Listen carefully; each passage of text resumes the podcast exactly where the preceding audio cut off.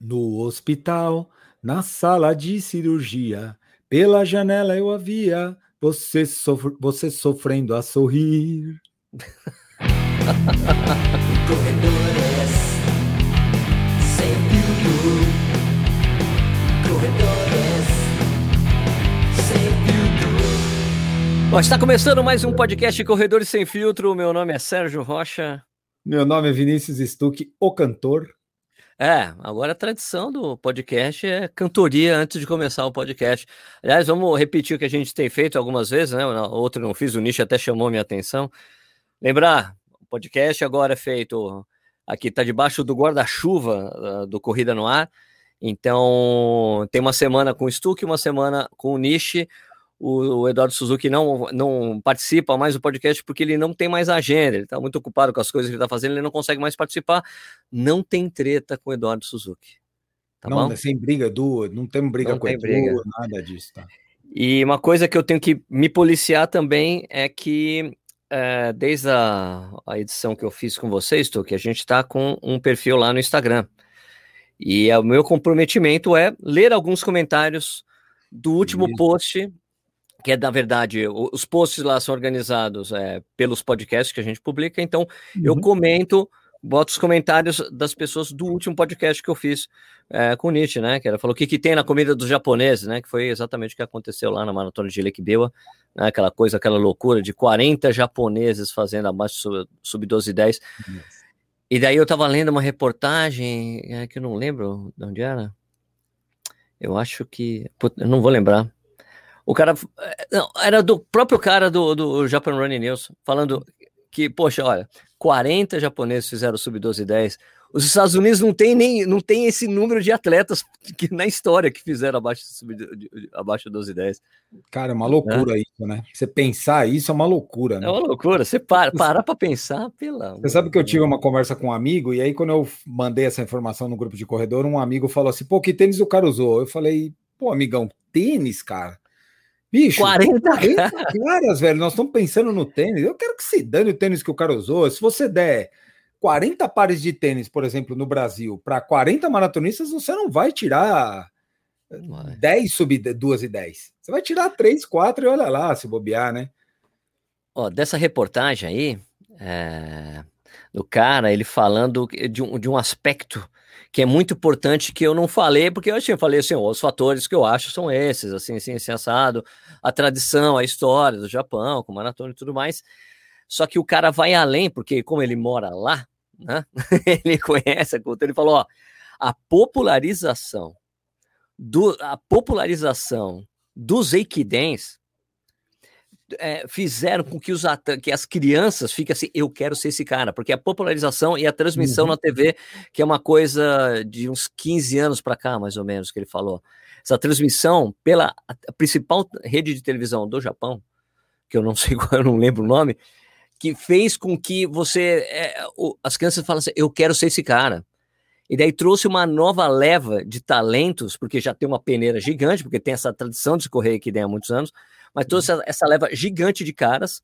E outro fator que ele explica é que é a nova geração de treinadores, que são caras mais hum. novos, porque os antigos, assim, é, é muita milha, muita, muita milhagem, né? Muita, muita quilometragem e muita porrada. E daí surge, tem os treinadores mais novos que priorizam a, a, a, a, tradição de alto volume, só que um treinamento muito mais inteligente, com mais descanso, né? Com uma, com uma coisa tão.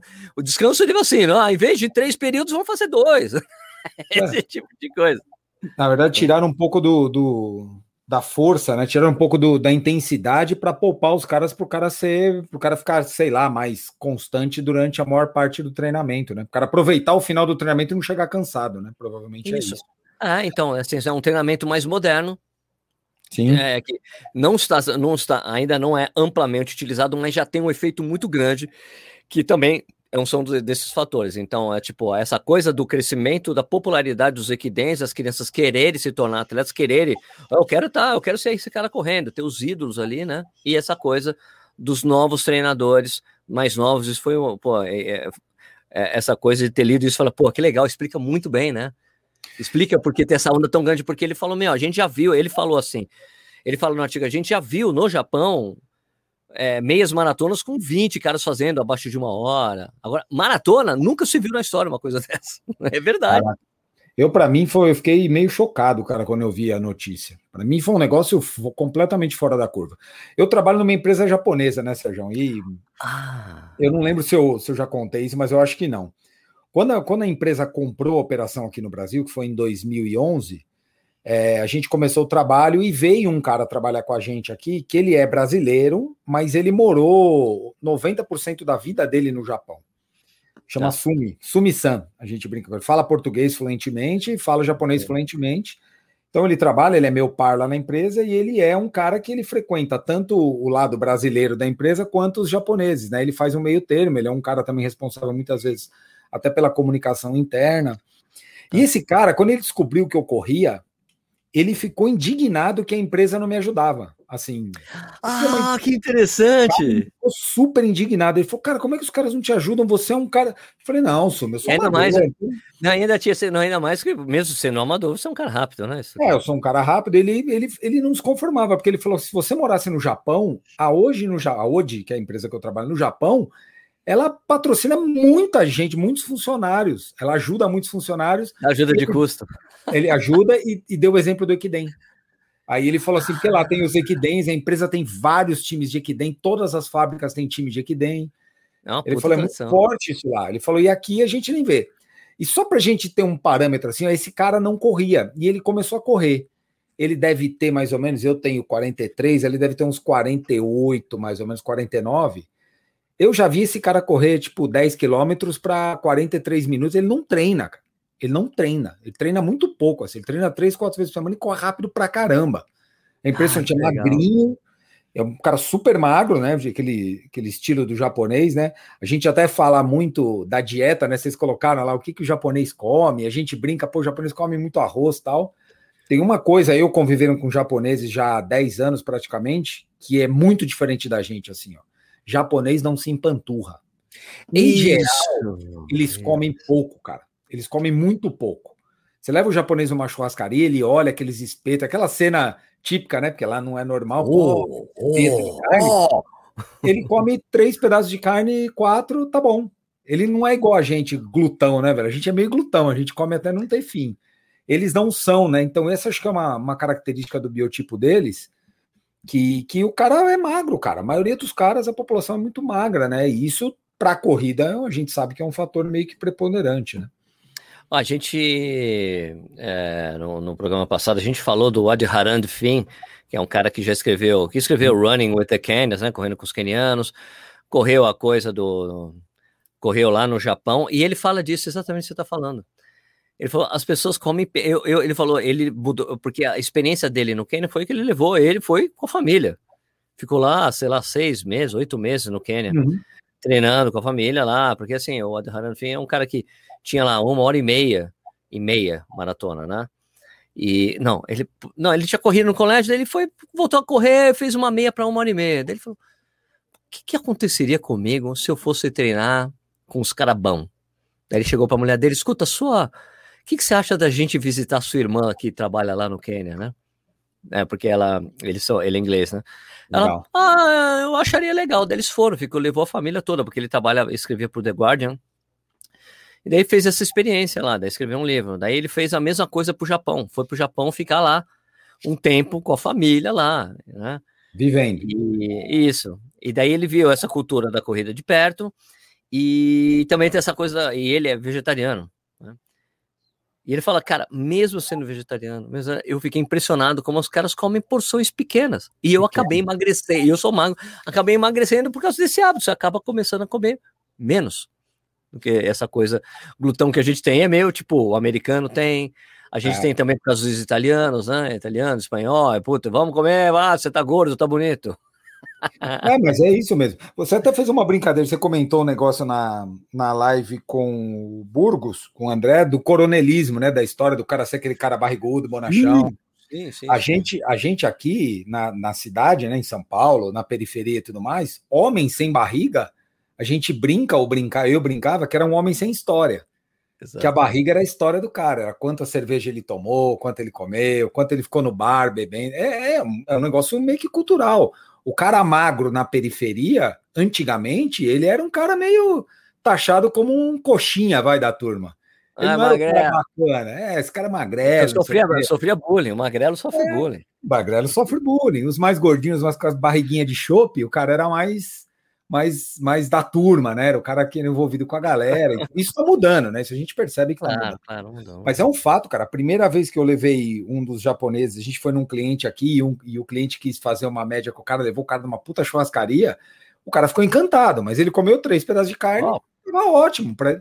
E todo mundo na mesa ficou indignado, assim, pô, mas o cara só vai comer isso? Será que o cara não gostou? E a gente perguntava, ah. ele não gostou?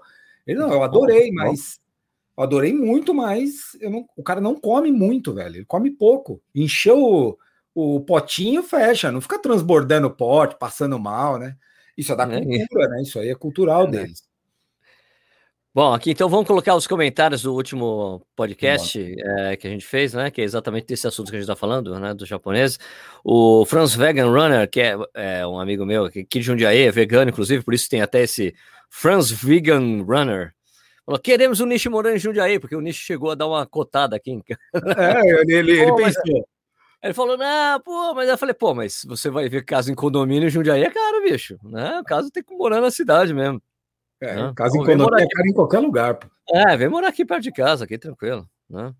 Bom, é, o Luan Gomes é, Desce falou: se possível, coloca o perfil dos corredores citados na descrição do episódio, como a Cerola, por exemplo, uma maneira de divulgar os caras. Isso é interessante mesmo, né? É. Colocar o perfil do Instagram, a gente fala de algumas pessoas.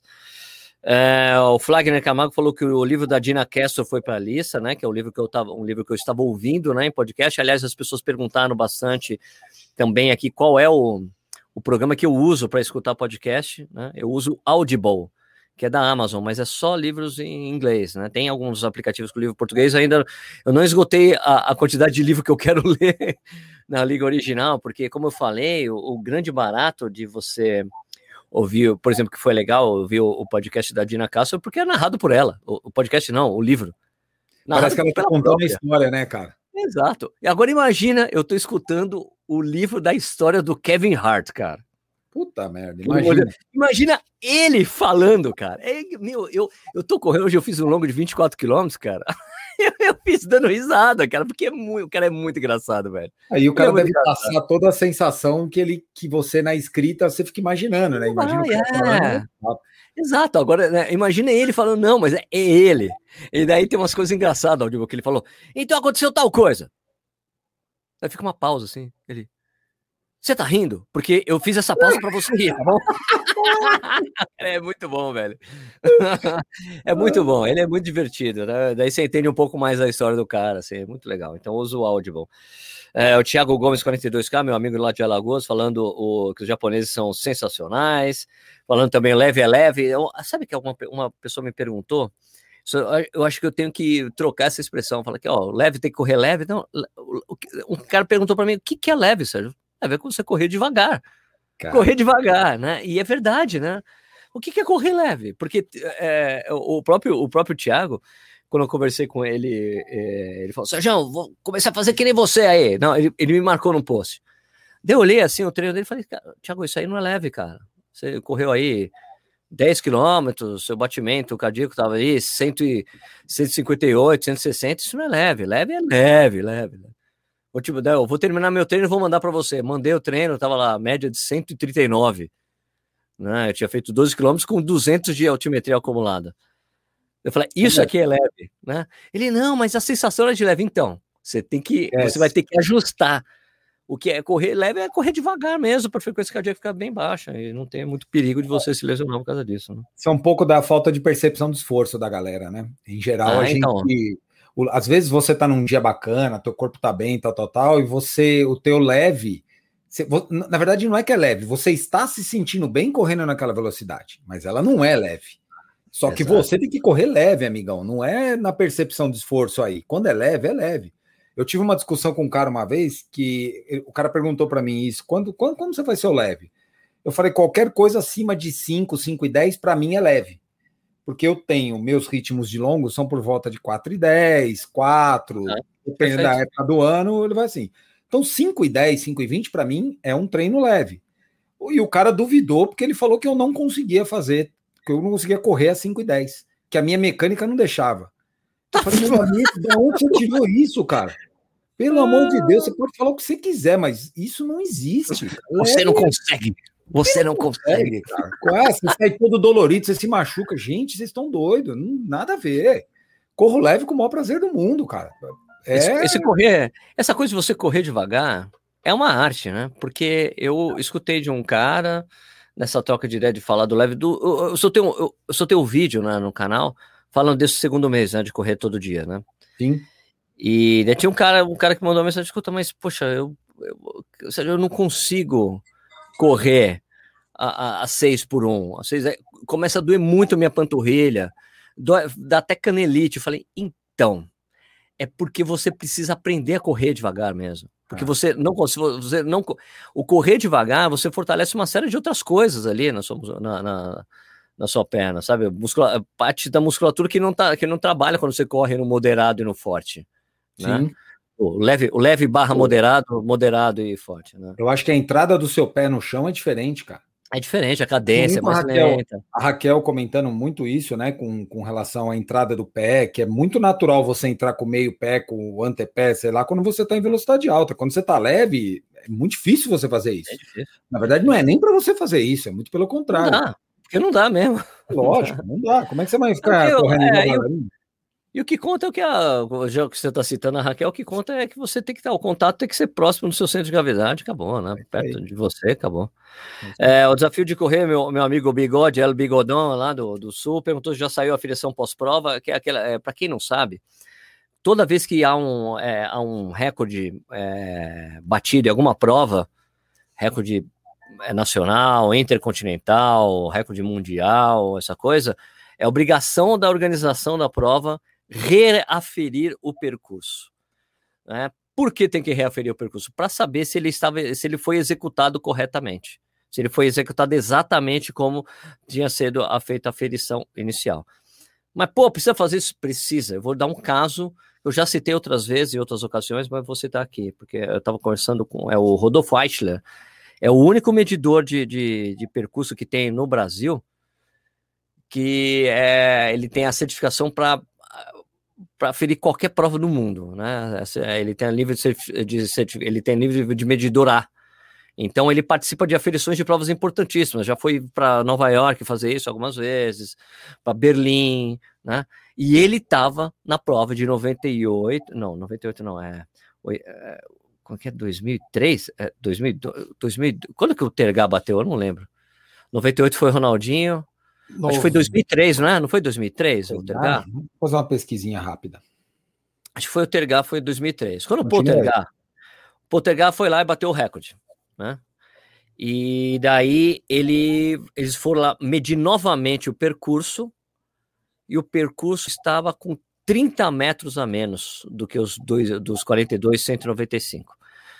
Daí eu falei, mas pode ser homologado por causa da, da ferição, né? É, exato, né? Porque para quem não sabe, cada, cada quilômetro corrido em uma prova, ele tem um metro a mais, porque toda vez que o cara faz uma medição na prova, ele nunca pode, em hipótese alguma, entregar um percurso menor do que o estipulado. Então, a maratona, oficialmente medida, ela tem 41.195 metros, mais 42 metros.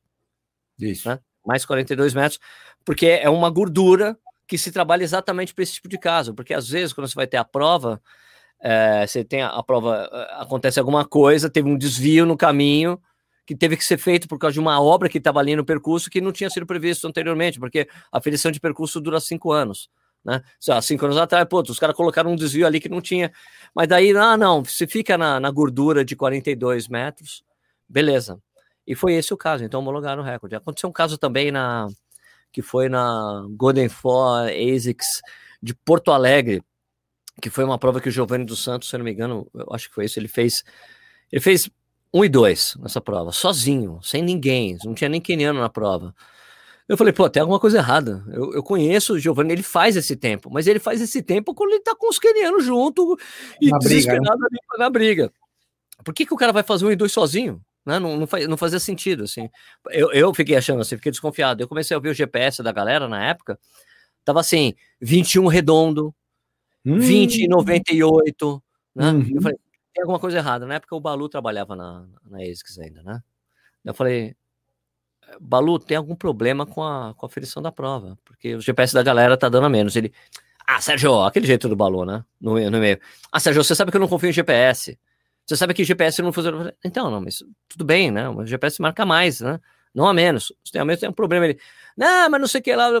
Tá bom. Daí eu comecei a, a coletar as informações, né? Tipo, cheguei para minhas, principalmente para alguns amigos que eu tenho lá no sul que correram a prova. Escuta, você já subiu pro Connect o seu, a sua prova? Manda para mim. Daí comecei a pegar os arquivos, né? pegar da, da, da Dani Santa Rosa, de outro pessoal que eu conheço lá, mandou para mim. E daí eu fiz o e-mail formal, assim. Balu, olha aqui. Tá vendo? Ah, não, não, desculpa, desculpa. Eu tô cortando uma parte. Peguei esses arquivos. Daí eu liguei pro aferidor oficial da prova, o aferidor da prova. O, o Ivan, o Ivan, Ivan, Ivan, Ivan Júnior. Não, Ivan Júnior era o meu primo. o Ivan, Ivan, esqueci o nome, o sobrenome. Ivan, eu liguei pro Ivan. O Ivan é o principal, é, principal cara que mede provas em São Paulo. E ele, ele mede todas as provas da, da iguana, mesmo as provas que não são oficialmente aferidas, ele faz a aferição direitinho. Uhum. Né? Eu falei, Ivan, beleza, você que, você que você que aferiu a prova, porque eu tinha feito uma reportagem com o Ivan, né? Tem, uma, aqui é uma, tem uma, um vídeo no canal mostrando assim, como é feita a aferição de uma prova. Né? Por isso que eu sei essa coisa do metro a mais e tudo mais, né? Que ele me explicou tudo bonitinho. Foi você que aferiu a prova lá da, da ESC em Porto Alegre? Foi? Você já subiu o arquivo para a CBAT? Não, mas eu vou te mandar. Daí ele mandou para mim. Mandou, daí eu peguei os arquivos da galera que tinha corrido a prova e comecei a olhar ponto a ponto, né? Aonde todas as referências. O... Todo mundo estava mesmo. É, onde aconteceu o problema da prova? Aconteceu o problema em algum lugar. Eu achei. Tinha um retorno que acabou sendo. Eles, acabou, o pessoal acabou voltando antes do que deveria. Eles encurtaram o retorno, vai. E Isso, aí você cortou a ida e a volta. Exato, exato. Encurtou, deu. Fiz ali um e-mail bonitinho. Alô, descobri onde estava o problema. Ó, o pessoal era para ter voltado aqui, o pessoal voltou um pouco antes, então por isso que a prova não tá, não tá ok. Daí mandei, eu, daí, ele, daí ele não respondeu para mim, ele respondeu para mim, ele repassou o e-mail com eu incluído para o Paulo Carelli da Iguana. Paulo, por favor, você pode responder isso aqui? Daí o Paulo respondeu assim, o Paulo, pô, o Paulo é um gentleman, né? Olha, como, você, como a gente sabe, como vocês podem sabem, né? GPS não pode ser usado para como referência de oferecer um pescoço. Porém, realmente tivemos que fazer o retorno antes, porque a prova, porque tivemos que fazer um, um retorno aqui antes, porque tinha uma obra e a gente teve que voltar antes. Mas a gente compensou mais para frente, né?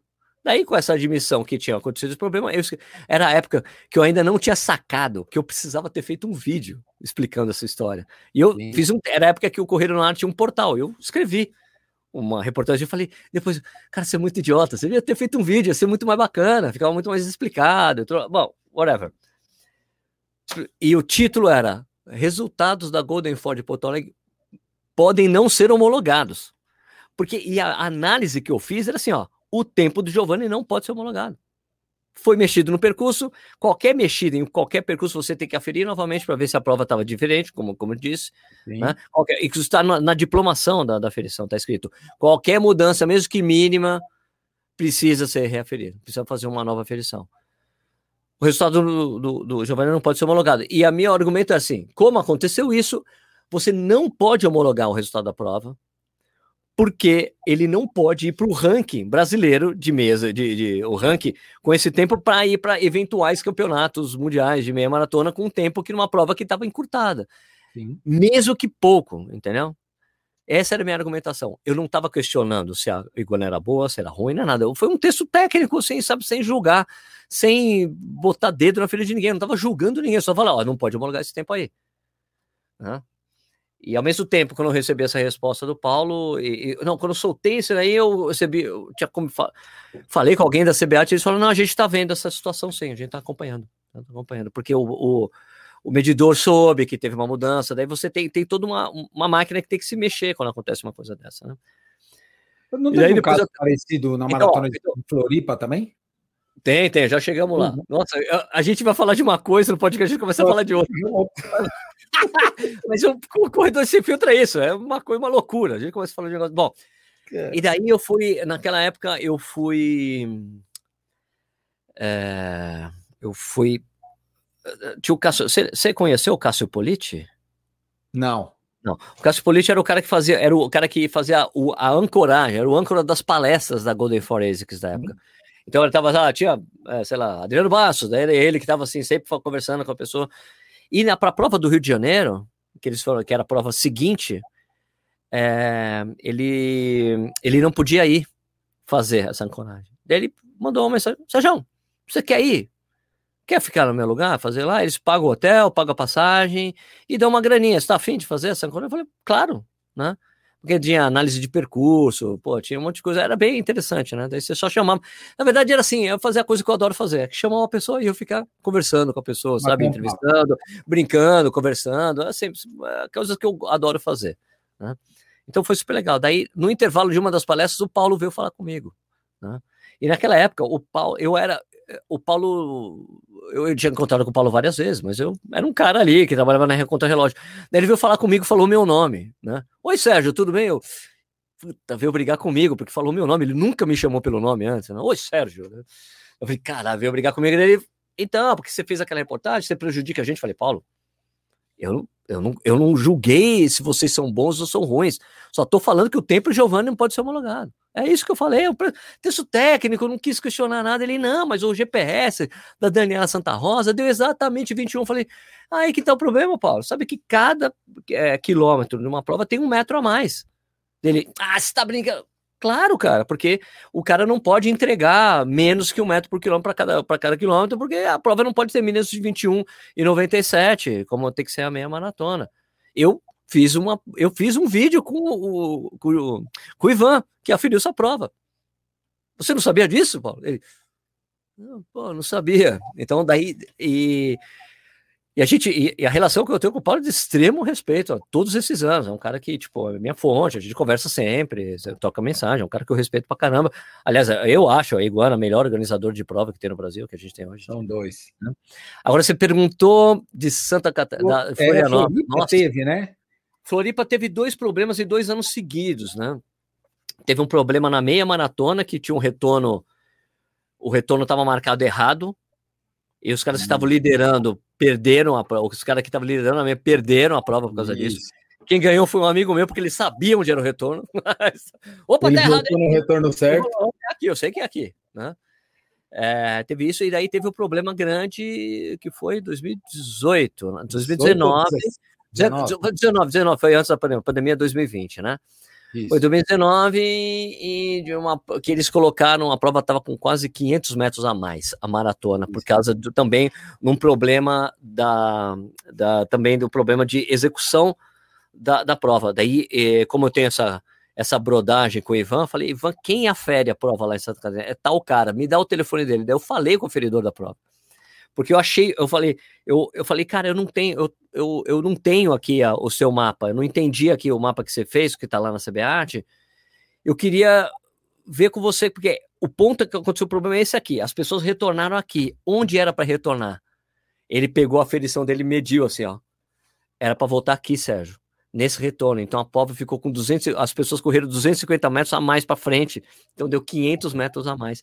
E esse, essa prova teve um problema muito específico porque a prova foi homologada pela federação. Porque a prova assim, porque porque assim, ó, o que acontece nessas provas? Primeiro você coloca, eh, eh, quando a prova está totalmente delimitada, está perfeitamente delimitada, passa um carro com alguém da federação checando se está tudo ok. Se está nos pontos, o retorno está no ponto Isso. certo. Não, checando, checando se, se, está tudo em ordem. Checando se está tudo em ordem. Não necessariamente checando se a, a, o retorno está correto. Entendi. Em geral, quando é feito isso, o aferidor está junto. Entendi. Quando é feito assim. Aí, aí ele vai corrigindo as, as coisas e, que ele sabe. Entendi. Isso, ele não pôde ir. Ele, eu não pude, minha mulher estava doente, eu não fui. Mas se eu estivesse junto, eu teria visto assim como foi na primeira vez. Na primeira vez que a gente se delimitou o percurso, fez a aferição, eu fui junto e tudo mais. Dessa eu não pude ir. Então a prova teve 500 metros a mais. E como passou o carro da federação e eles homologaram o resultado, não tinha o que fazer, cara. Entendeu? Não tinha o que Aí fazer. Não volta atrás.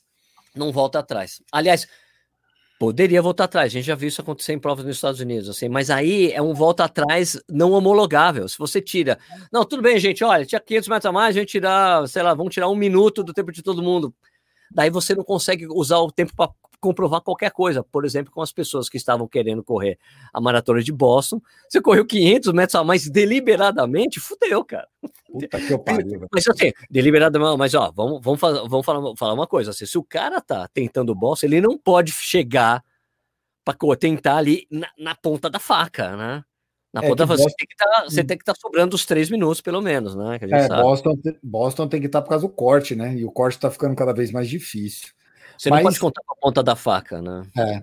Mas na verdade, né, Sérgio, isso aí é só para a gente parar para pensar um pouco como pôr uma prova, uma prova rodando não é um negócio tão simples como a gente imagina, né? Uma pessoa leiga que vê uma corrida de rua fala assim, pô, o cara vai lá, fecha o circuito, mede lá 5 km, mede 5 para cá, acabou, bota um carinha no retorno lá gritando, ou igual na maratona de São Paulo, lá é 5 cinco à direita, maratona à esquerda. Não é só isso, né? Tem uma, tem uma puta estrutura do ponto de vista de arbitragem, de metragem, que você tem que colocar para a prova valer, para ela ser reconhecida, né? Não é um negócio tão simples. E a gente está falando aqui de casos que não são tão poucos, né? Estão falando não, de alguns casos, não, não é uma coisa tão difícil de acontecer. É, e, e, essa coisa que eu acho interessante que, é que as pessoas falam, né, falam mesmo isso, né? Ah, os caras querem ganhar dinheiro, querem ficar rico por causa do valor das inscrições, é. né?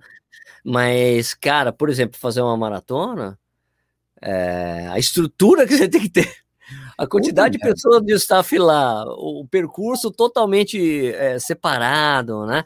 E tem essa coisa que, se eu não me engano, eu preciso confirmar essa informação eu não tenho certeza, mas eu acho que o pessoal da Maratona de São Paulo, eles, eles reaferem a prova todos os anos. Pois, eles é fazem a aferição sempre, porque a prova é. Até porque a prova agora ela é selo bronze, né? A gente não viu ela acontecer no ano passado. É, mas... A prova do Rio também subiu para selo bronze, mas são provas que tem que tomar muito mais cuidado com essa coisa, além de quando você tem uma prova que tem o selo da, da IAAF, assim, ou da World Athletics, na verdade, né, que mudou, é, você também tem a obrigação de fazer não sei quantos exames antidoping, não sei quantos com EPO e tudo mais. Né? Tem uma, é, uma, é, um, é mais rígido esse controle aí, né? Você vê, é... minha... Puta trampo, puta trampo. A minha, a minha amiga que foi vice-campeã da Maratona de Porto Alegre, a Camila Pontes, é, a gente chegou, ela chegou um pouco, um pouco depois da gente, ela ficou em segundo lugar, cara. Ela na hora foi recolhida pela organização para fazer exame antidoping. Ela não pôde ficar com a gente, nada. Já veio uma pessoa, então. grudou, ficou do lado dela só é liberado depois de fazer o xixi. Já passa. E ainda é punk, cara. É, fica ali, nunca tinha ainda... passado por isso. Né? Ela é 100% amadora, cara. Ela nunca imaginou isso. Aí ficou a mulher do lado dela, a mulher entra com ela para fazer o xixi, aí ela fez o xixi, e aí ela tá liberada. Aí ela pode fazer o que ela quiser, mas até não fazer o xixi, ela não pode sair do lado. Muito Essa louco. coisa do xixi é importante, porque muitos, é, muitos organizadores só pagam o atleta depois que saiu o uhum. antidoping. Para exatamente é, não dar um problema de dar, é de dar a premiação, dar a premiação para a pessoa e depois o cara pega no doping. Daí ah, até reaver a grana. É isso aí. O dela foi isso. Mas ó, eu confesso aqui, cara, eu, eu, eu para mim me brocha correr uma prova. Vou correr uma prova de 10 km, beleza. Aí eu chego, bato lá o final da prova e deu 9,900 ou deu 10 cravado. Puta, velho, eu fico louco, cara, eu fico louco. Porque tá errado, cara. O GPS nunca rouba para menos. Eu nunca vi um caso. Eu tenho, eu corri 14 maratonas. Todas as maratonas que eu corri no GPS, todas, sem exceção, tem mais de 42.700. 42.500, 42.700, 43.100. Não tem nenhuma marcando 41.900. Não existe. O GPS rouba para mais. 41? Você nenhuma corre maratona, mar... Você corre nenhuma. maratona esperando 41 quilômetros? Não, tem que correr 42. Esse é o ponto, velho. Nenhuma marca menos. Você já correu alguma, alguma prova? Olha no seu Garmin, todo mundo que ouve a gente, ó, pega todo o seu histórico de maratona e vê se alguma ele marcou 42 e 200. Não existe. Maratona que tem a metragem correta vai marcar 42 e 500 no GPS, 42 600, 42 é mais, né? o Farnese, o Farnese, que é um mineiro, corre pra caramba, corre pra cacete. Eu lembro dele postar um negócio, meu, o cara, ele, o cara corre muito, ele tem o melhor tempo de brasileiros na Conrad, né? Só pra você ter uma ideia, o cara é um animal, né? Ele, o Farnese, uma vez, quando ele correu o Tóquio, ele é, corri pra tanto, ele deve ter feito, sei lá, 2,45, um negócio assim. Os caras dizem, é, apesar da prova ter 43 quilômetros, eu falei, meu, você acha que no Japão, maratona de Tóquio não vai estar bem aferida? Cara, é avenidas largas pra cacete ali. Se você não faz. É. E, mesmo, e mesmo que você faça a, a Blue Line, você sempre vai, o, o, GPS sempre vai marcar mais. O GPS, é, aliás, essa coisa do, do, GPS é interessante, porque o, o, o Ivan, né, ele usa o GPS para auxiliar ele na, na aferição, né? Porque é a aferição totalmente com o equipamento aquele que fica girando 0, 1, 2, 3, que ele é coloca treina, na né? bicicleta. Né? Usa uma treina analógica. É, tipo isso, exatamente. Que ele uma coloca o Jones, é o marcador Jones, que é colocado no chão. Ele pega assim, meu, esse processo de aferição é, é muito tramposo. Então, por isso que quando você chega, nossa, soltaram fogos, deve ter chegado ali carregamento. É. Chegou ali, Bom, é, o, o, é assim, é um puta trampa. Assim, a, a, coisa mais legal que você tem que fazer, que você faz com um aferidor, se você encontra com ele depois da prova, ele, ó, oh, meu, tava errado essa marcação da prova, hein? O cara quer te matar, que é um puta trampa do demônio. Imagina, o cara pega uma, uma, ele coloca uma, pega uma trena, uma trena mesmo. Dessa trena, a trena tem que ser uma marca X, lá, isso, XYZ, tem uma marca é específica. Coloca, ele marca 300 metros no chão. Ele pega a bicicleta com esse equipamento e anota assim, ó, ele tá no 0, 1, 2, 3, 4. Daí ele faz com a bicicleta 300 metros. Daí ele para, daí ele anota o que estava no final. Daí ele faz isso tipo quatro vezes e pega a média para ele saber quanto tem 300 metros andando com aquele negócio, beleza? Daí ele faz uma regra de três para estipular quando começa. A regra de três fala assim: olha, então vai ter que ser. É, o, é, o valor é tanto para eu chegar em um quilômetro redondo, certo? Daí ele pega, daí quando ele vai começar a marcação no percurso, ele, ele zera o Jones, e começa. Vum, vum, vum, e ele para no 9453. Ele para ali, pô, aqui é um quilômetro. E só que ele usa o GPS pro GPS, ó, você tá chegando perto de um quilômetro, vai mais devagar, sabe? Certo. Daí ele para, daí ele, daí ele vai parando devagarzinho, vum, parou ali, ele, beleza, marquei aqui, ó. Daí ele faz o, coloca o giz no chão, ou pinta ali um quilômetro, e faz por. Daí ele. Ai, ah, desculpa, eu esqueci de falar assim. Ele pega o aluno do zero, ele falou: um quilômetro é tanto, é o zero, o dois quilômetros é, é no Jones, é, a marcação é 2355. O quilômetro 3 é 9532, sabe? Ele tem toda essa marcação, ele deixa um, um livrinho assim na mão dele, onde ele tem que parar quando ele estiver fazendo a medição. É um puta trampo, cara. E depois e que ele tem. gente, né?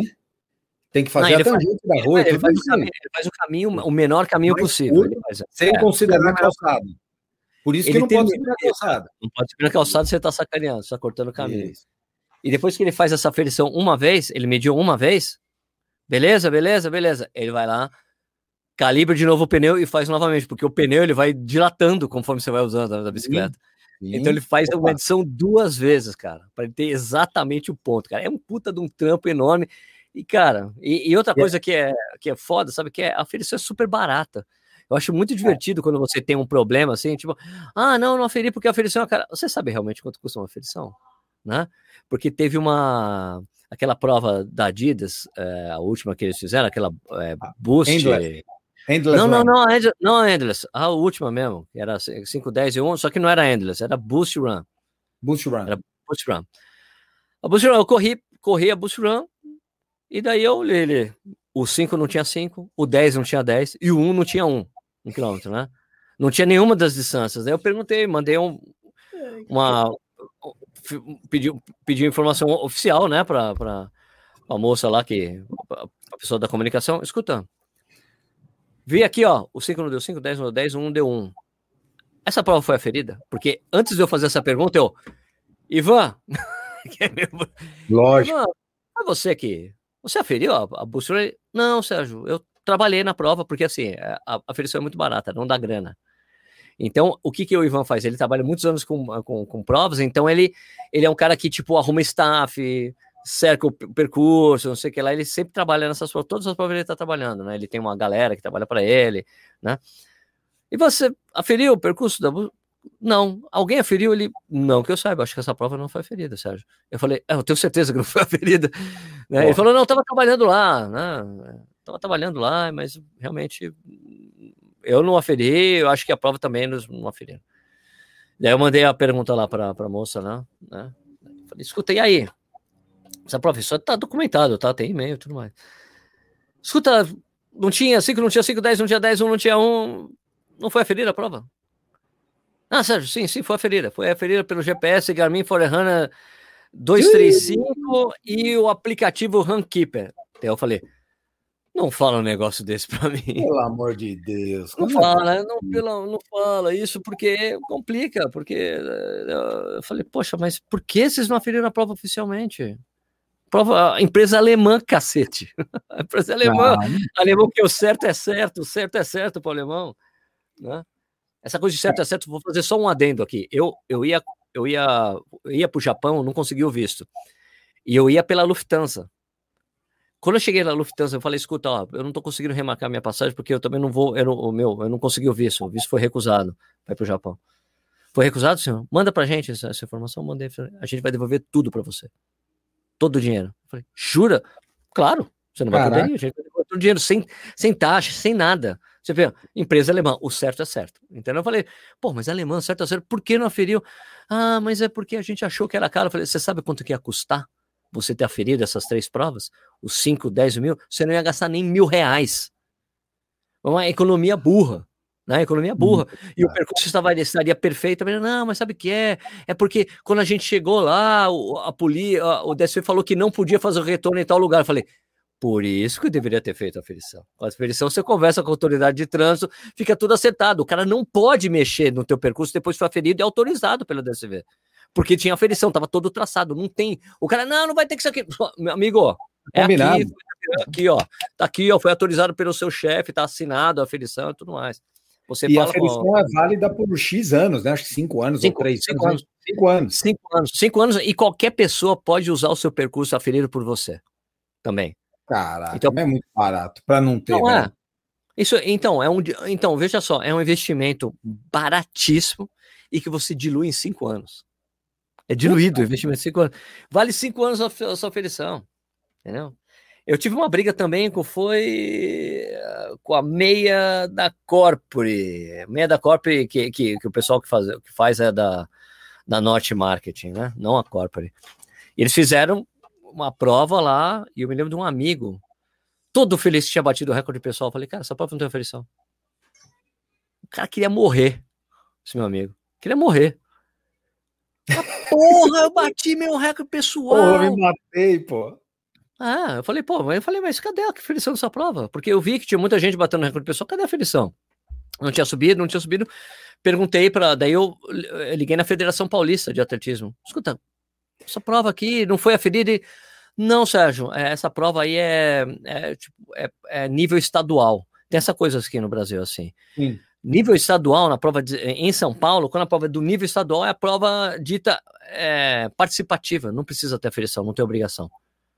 Prova nível Brasil é obrigatória, mas isso varia de acordo com o estado. Por exemplo, no Paraná, é, no Paraná é obrigatório você fazer a aferição da prova. Isso aí está no tipo, a federação não te dá o permit, né, que é a permissão, né, não te dá permissão para fazer a prova se você não tem aferição ou se você não se comprometer a fazer a aferição correta da prova.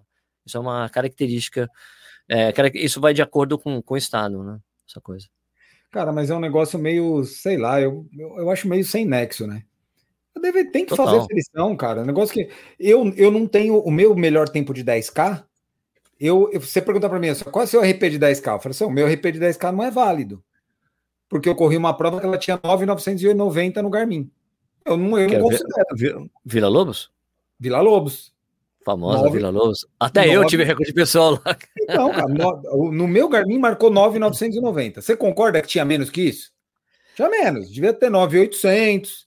Devia ter 9,750, alguma coisa não, do tipo. Não, 10, a, a, margem de erro em prova de 10K é menor. É menor, é. Vai ter 100 metros, 150 metros, sei lá, pouco menor. Mas eu não tenho. Eu, não, eu fiquei puto no dia. Puto, porque eu me matei igual um cachorro para fazer aquela desgrama se o cara tivesse colocado 100 metros a mais, se ele tivesse aferido a prova, eu teria meu recorde pessoal homologado de qualquer jeito. Porque o meu outro recorde era 40 segundos acima, por 100 metros eu provavelmente teria Tranquilo. feito. Teria Mas feito. eu não fiz. Eu, assim, eu, eu não tenho. Eu não tenho meu, meu tempo, eu não considero. E é por isso, Sérgio, eu não quero entrar em polêmica aqui, que as pessoas que nos ouvem não fiquem com a polêmica na cabeça. É por isso que não vale recorde pessoal em prova virtual. Porque você vai correr. Ou em treino, ou em, tre ou em treino. Não adianta, cara. Você vai correr 42,2 no seu GPS e você não correu 42,2, você correu 41 em alguma coisa. A não ser que, o cara tenha feito isso na pista. A não ser que ele tenha aí, feito sim. isso na pista. Um time trial de pista. Aí já não. Aí a pista tá ferida, não tem como. A pista não tem como. Ou se o cara fechou um circuitinho ó, ó, uma treina aí de volta, também beleza. Não, não, tem que ser na pista. Na pista é a única que você pode acreditar que é incrível. Mas na pista, mas tem que ser. Mas a marcação da pista, não do seu GPS, não do seu GPS. É, você tem que marcar no lap. A cada volta você bate um lap lá e tem que dar sei lá quantas voltas dá. 10 Ó, cada voltas.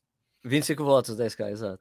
Ó, eu, eu já fui pacer em provas, assim, tipo, nossa, tô, nossa, o Sérgio foi peso que sim, meia maratona para duas horas. eu fui Opa. de várias provas, assim, eu e o Nish, a gente teve, a, quando, lembra que teve um ano que a Mizuno fez, tipo, seis provas, seis meias maratonas no Brasil inteiro, tinha Salvador, Porto Alegre, eu fui em todas elas para ser pacer. E eu angariava os Pacers para as provas. Nossa, quer dizer, daí eu arrumava as pessoas, eles davam um tênis, a pessoa corria e tal. Era, foi, foi bem bacana essa coisa. E a gente corria com uma margem no GPS. Então, é, eu, sempre me confundo, né? Mas é, é 5h40, né? 5h40 que você faz é, duas horas, não é isso? Você não vai saber isso nunca. você não vai saber isso. Eu não sei. Bom, vai lá. Cinco, não, é, vai, é 5h40. Se você faz 5h40 o quilômetro, você termina em duas horas. 5h40 o quilômetro, 4 horas na maratona. É isso. Certo. Na ponta da faca. Então o que a gente fazia? A gente corria 3 segundos mais baixo. A gente corria 5h37 no GPS. Para a gente ter uma gordura para não ter problema nenhum de chegar lá. E era coisa muito divertida. Eu, eu, eu, acho que eu já falei isso aqui, não sei se eu já falei no podcast, já falei em outras situações, mas é que na época o canal tava Corrida no Ar estava no segundo ano. Começando. Né? Acho que é, é 2014 essa, essa história aí. Porque 2013 teve a primeira uphill, daí no ano seguinte eles fizeram essa coisa de fazer seis meias maratonas no Brasil. E, cara, daí, é como eu disse, pô, o canal tava no segundo ano, era pequeno ainda, então eu ainda era o tipo, ainda era o Sérgio da Contrarrelógio, que tava com o canal, que tava começando, já tinha Teve o negócio da Uphill, foi bastante legal, muita gente acompanhou, mas não dá para comparar com o que é hoje, né? O que é já de alguns anos para cá, né? Como as pessoas me conhecem, né? Mas daí era assim, era eu e o Nishi correndo, eu e o Nishi de Pacers nas provas. e daí eu falo assim, Nishi, ó, eu vou fazer no GPS, o que, que eu vou fazer com o Nishi? Com o Nishi a gente, eu corria assim, eu no GPS, com os laps automáticos GPS e ele batendo lap, na, na, na, na, placa, na placa. Hum. Da gente via se a gente estava correto, é isso que a gente fazia. E daí era divertido, porque tem aquela coisa que você tá correndo. Eu falei, ó, vamos lá, daí chegava assim, ô Pacer, ô Pacer, você tá rápido demais. Eu, amigo, esquece. Amigo, Oi, amigo, daí, ô Pacer, você, daí, Pacer, você tá, cara, vire o seu relógio para baixo e vem comigo que eu vou te entregar em duas horas. Fica, eu vou entregar você. Você vai fazer duas horas, eu vou levar você para fazer duas horas. Você quer? Vem com a gente, para de olhar o relógio, desencana, esquece o relógio. Corre, Corre comigo, não se, eh, eh, você tem, pensa eles, serve para isso. Daí chegava você, passava uns caras assim, passava por a gente, um cara um pouco mais rápido, olhava assim, ô Pacer, é para duas horas você tá fazendo? Falei, é. Você tá errado. Falei, não tô errado. Você tá errado. Falei, você quer pegar minha camisa, correr com ela? Quer fazer você? eu fazia. Eu tirava sarro e os caras ficavam dando risada. Ô, pense, você é folgado pra caralho. Era muito divertido, cara. E o Nishi dava muita risada. E a gente não falhou em uma, cara. Em todas elas a gente entregou o pessoal ali pra 1,58, 1,59. Era em cima, cara. Em cima. Foi muito cara, legal. Não, não tem outra. Quando você vai correr com pacer, você esquece, velho. O, maior, o melhor, o maior efeito de correr com pacer é não pensar. É, é, seguir. Você não precisa pensar, olhar relógio, você não precisa fazer nada. Segue. Fica quieto, Mas, segue, bicho. Vai embora. A única coisa que você tem que fazer é que você tem que dar a sorte do pace ser bom, né? É, cara. Porque, é gente, porque eu, já, eu, eu, já, eu já corri uma prova, uma maratona, seguindo o cara, falei, eu, nas passagens o cara tava totalmente fora, e ele acelerava, ele, puta que eu parei, tô atrás, eu, opa, parei, vou ficar aqui, vou ficar aqui na minha, porque se eu for na desse cara, eu tô ferrado. Eu também já vi. A gente parte do princípio que o pacer escolhido é pelo menos um cara experiente, né? Um cara experiente não tem que errar. Você vai ser pacer, você não vai ser pacer no teu limite de tempo. Você tem que ser não. pacer. De um, de um, eu, eu não posso ser pacer, por exemplo, para correr 2h33, 2h32. Eu vou puxar, eu vou matar os caras e vou morrer junto. Eu não consigo. Agora, se eu for pacer com sub 3, beleza, eu vou ajudar, porque para mim o sub 3 é um ritmo razoavelmente confortável. Eu consigo pensar e fazer a coisa, né, e executar. Agora, não dá para ser muito no limite. A gente espera que a empresa que contrata o pacer escolha pessoas experientes para poder fazer isso, né? Então pegar qualquer um e jogar. Mas acontece. Eu sei de um caso famoso aqui na, na City, na São Paulo City aqui, de um cara que também foi pacer, acho que para sub-3, se eu não me engano, e puta, passou a meia super baixo e quebrou metade do pelotão. Uma confusão danada isso aí na época. Ó, o, o critério que eu fazia é para selecionar os pacers é, é, o critério americano que eles usam, assim. Para meia, para você marcar a meia, você tem que ter 15 minutos abaixo em tempo recente. Isso. É isso então, aí, faz você, quer você quer fazer, você quer fazer para duas horas, você tem que fazer 1,40, tem que ter 1,45 perto. Você quer fazer para 1,45, você tem que ter uma hora e meia. Né? E assim por diante.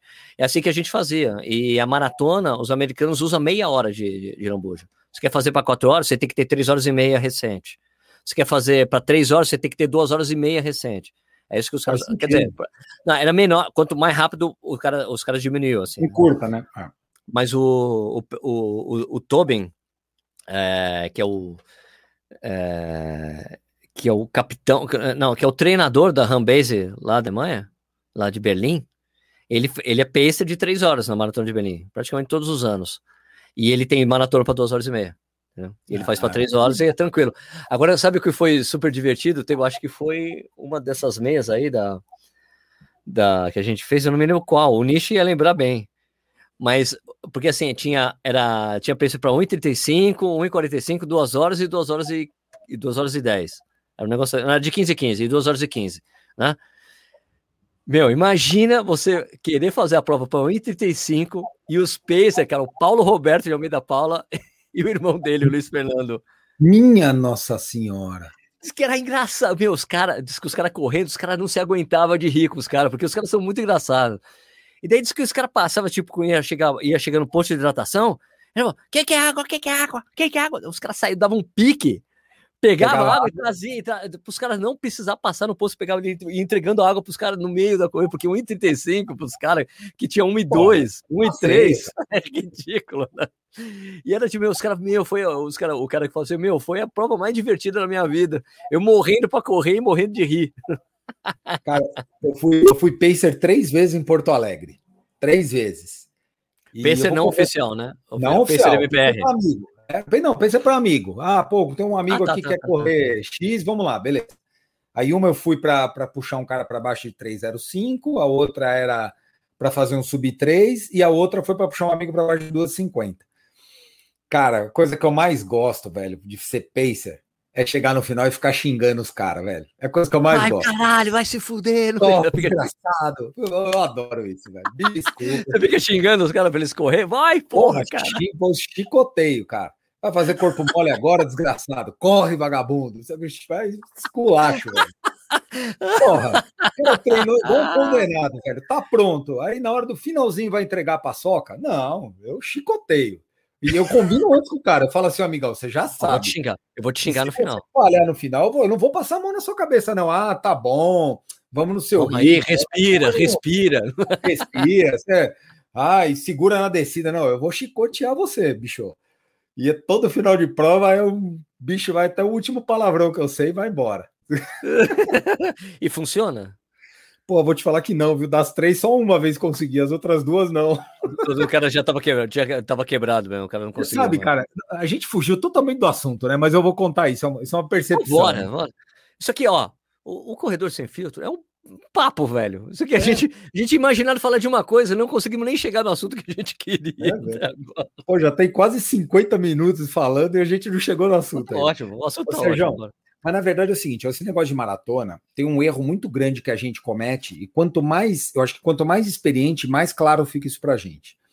A gente acha, a gente sempre fala assim: ah, eu quebrei no quilômetro tal, certo? Todo mundo que faz uma maratona, você termina a prova e fala assim: puta, meu, eu quebrei no 36, eu quebrei no 34, eu quebrei no 40, eu quebrei no 32, sei lá. Quando você é pacer, você está correndo num, num ritmo inferior ao seu, então você tem uma percepção melhor das coisas. Das três vezes que eu fui pacer, todas as vezes eu perguntei pro cara que quilômetro você acha que você quebrou? E o cara falou assim: ah, eu acho que eu quebrei no 34. E todas, o cara não quebrou no 34, ele quebrou 4, 5 quilômetros antes. O é ritmo gente, já tinha caído? O ritmo certo? já tinha caído. O cara já ah, começa... ele vai ver, o cara vai analisar os, o lap, ele, puta, já tinha quebrado aqui. Ele já tinha quebrado antes. Você percebe porque quando você é o pacer, quando você está correndo num ritmo inferior, o teu quilômetro a quilômetro ele é muito linear. Ele tem que ser linear. Então você está lá, vamos supor aqui a 4,30, estou chutando o número, você vai bater 4,32, 4,31, 4,29, 4,30, 32, 31.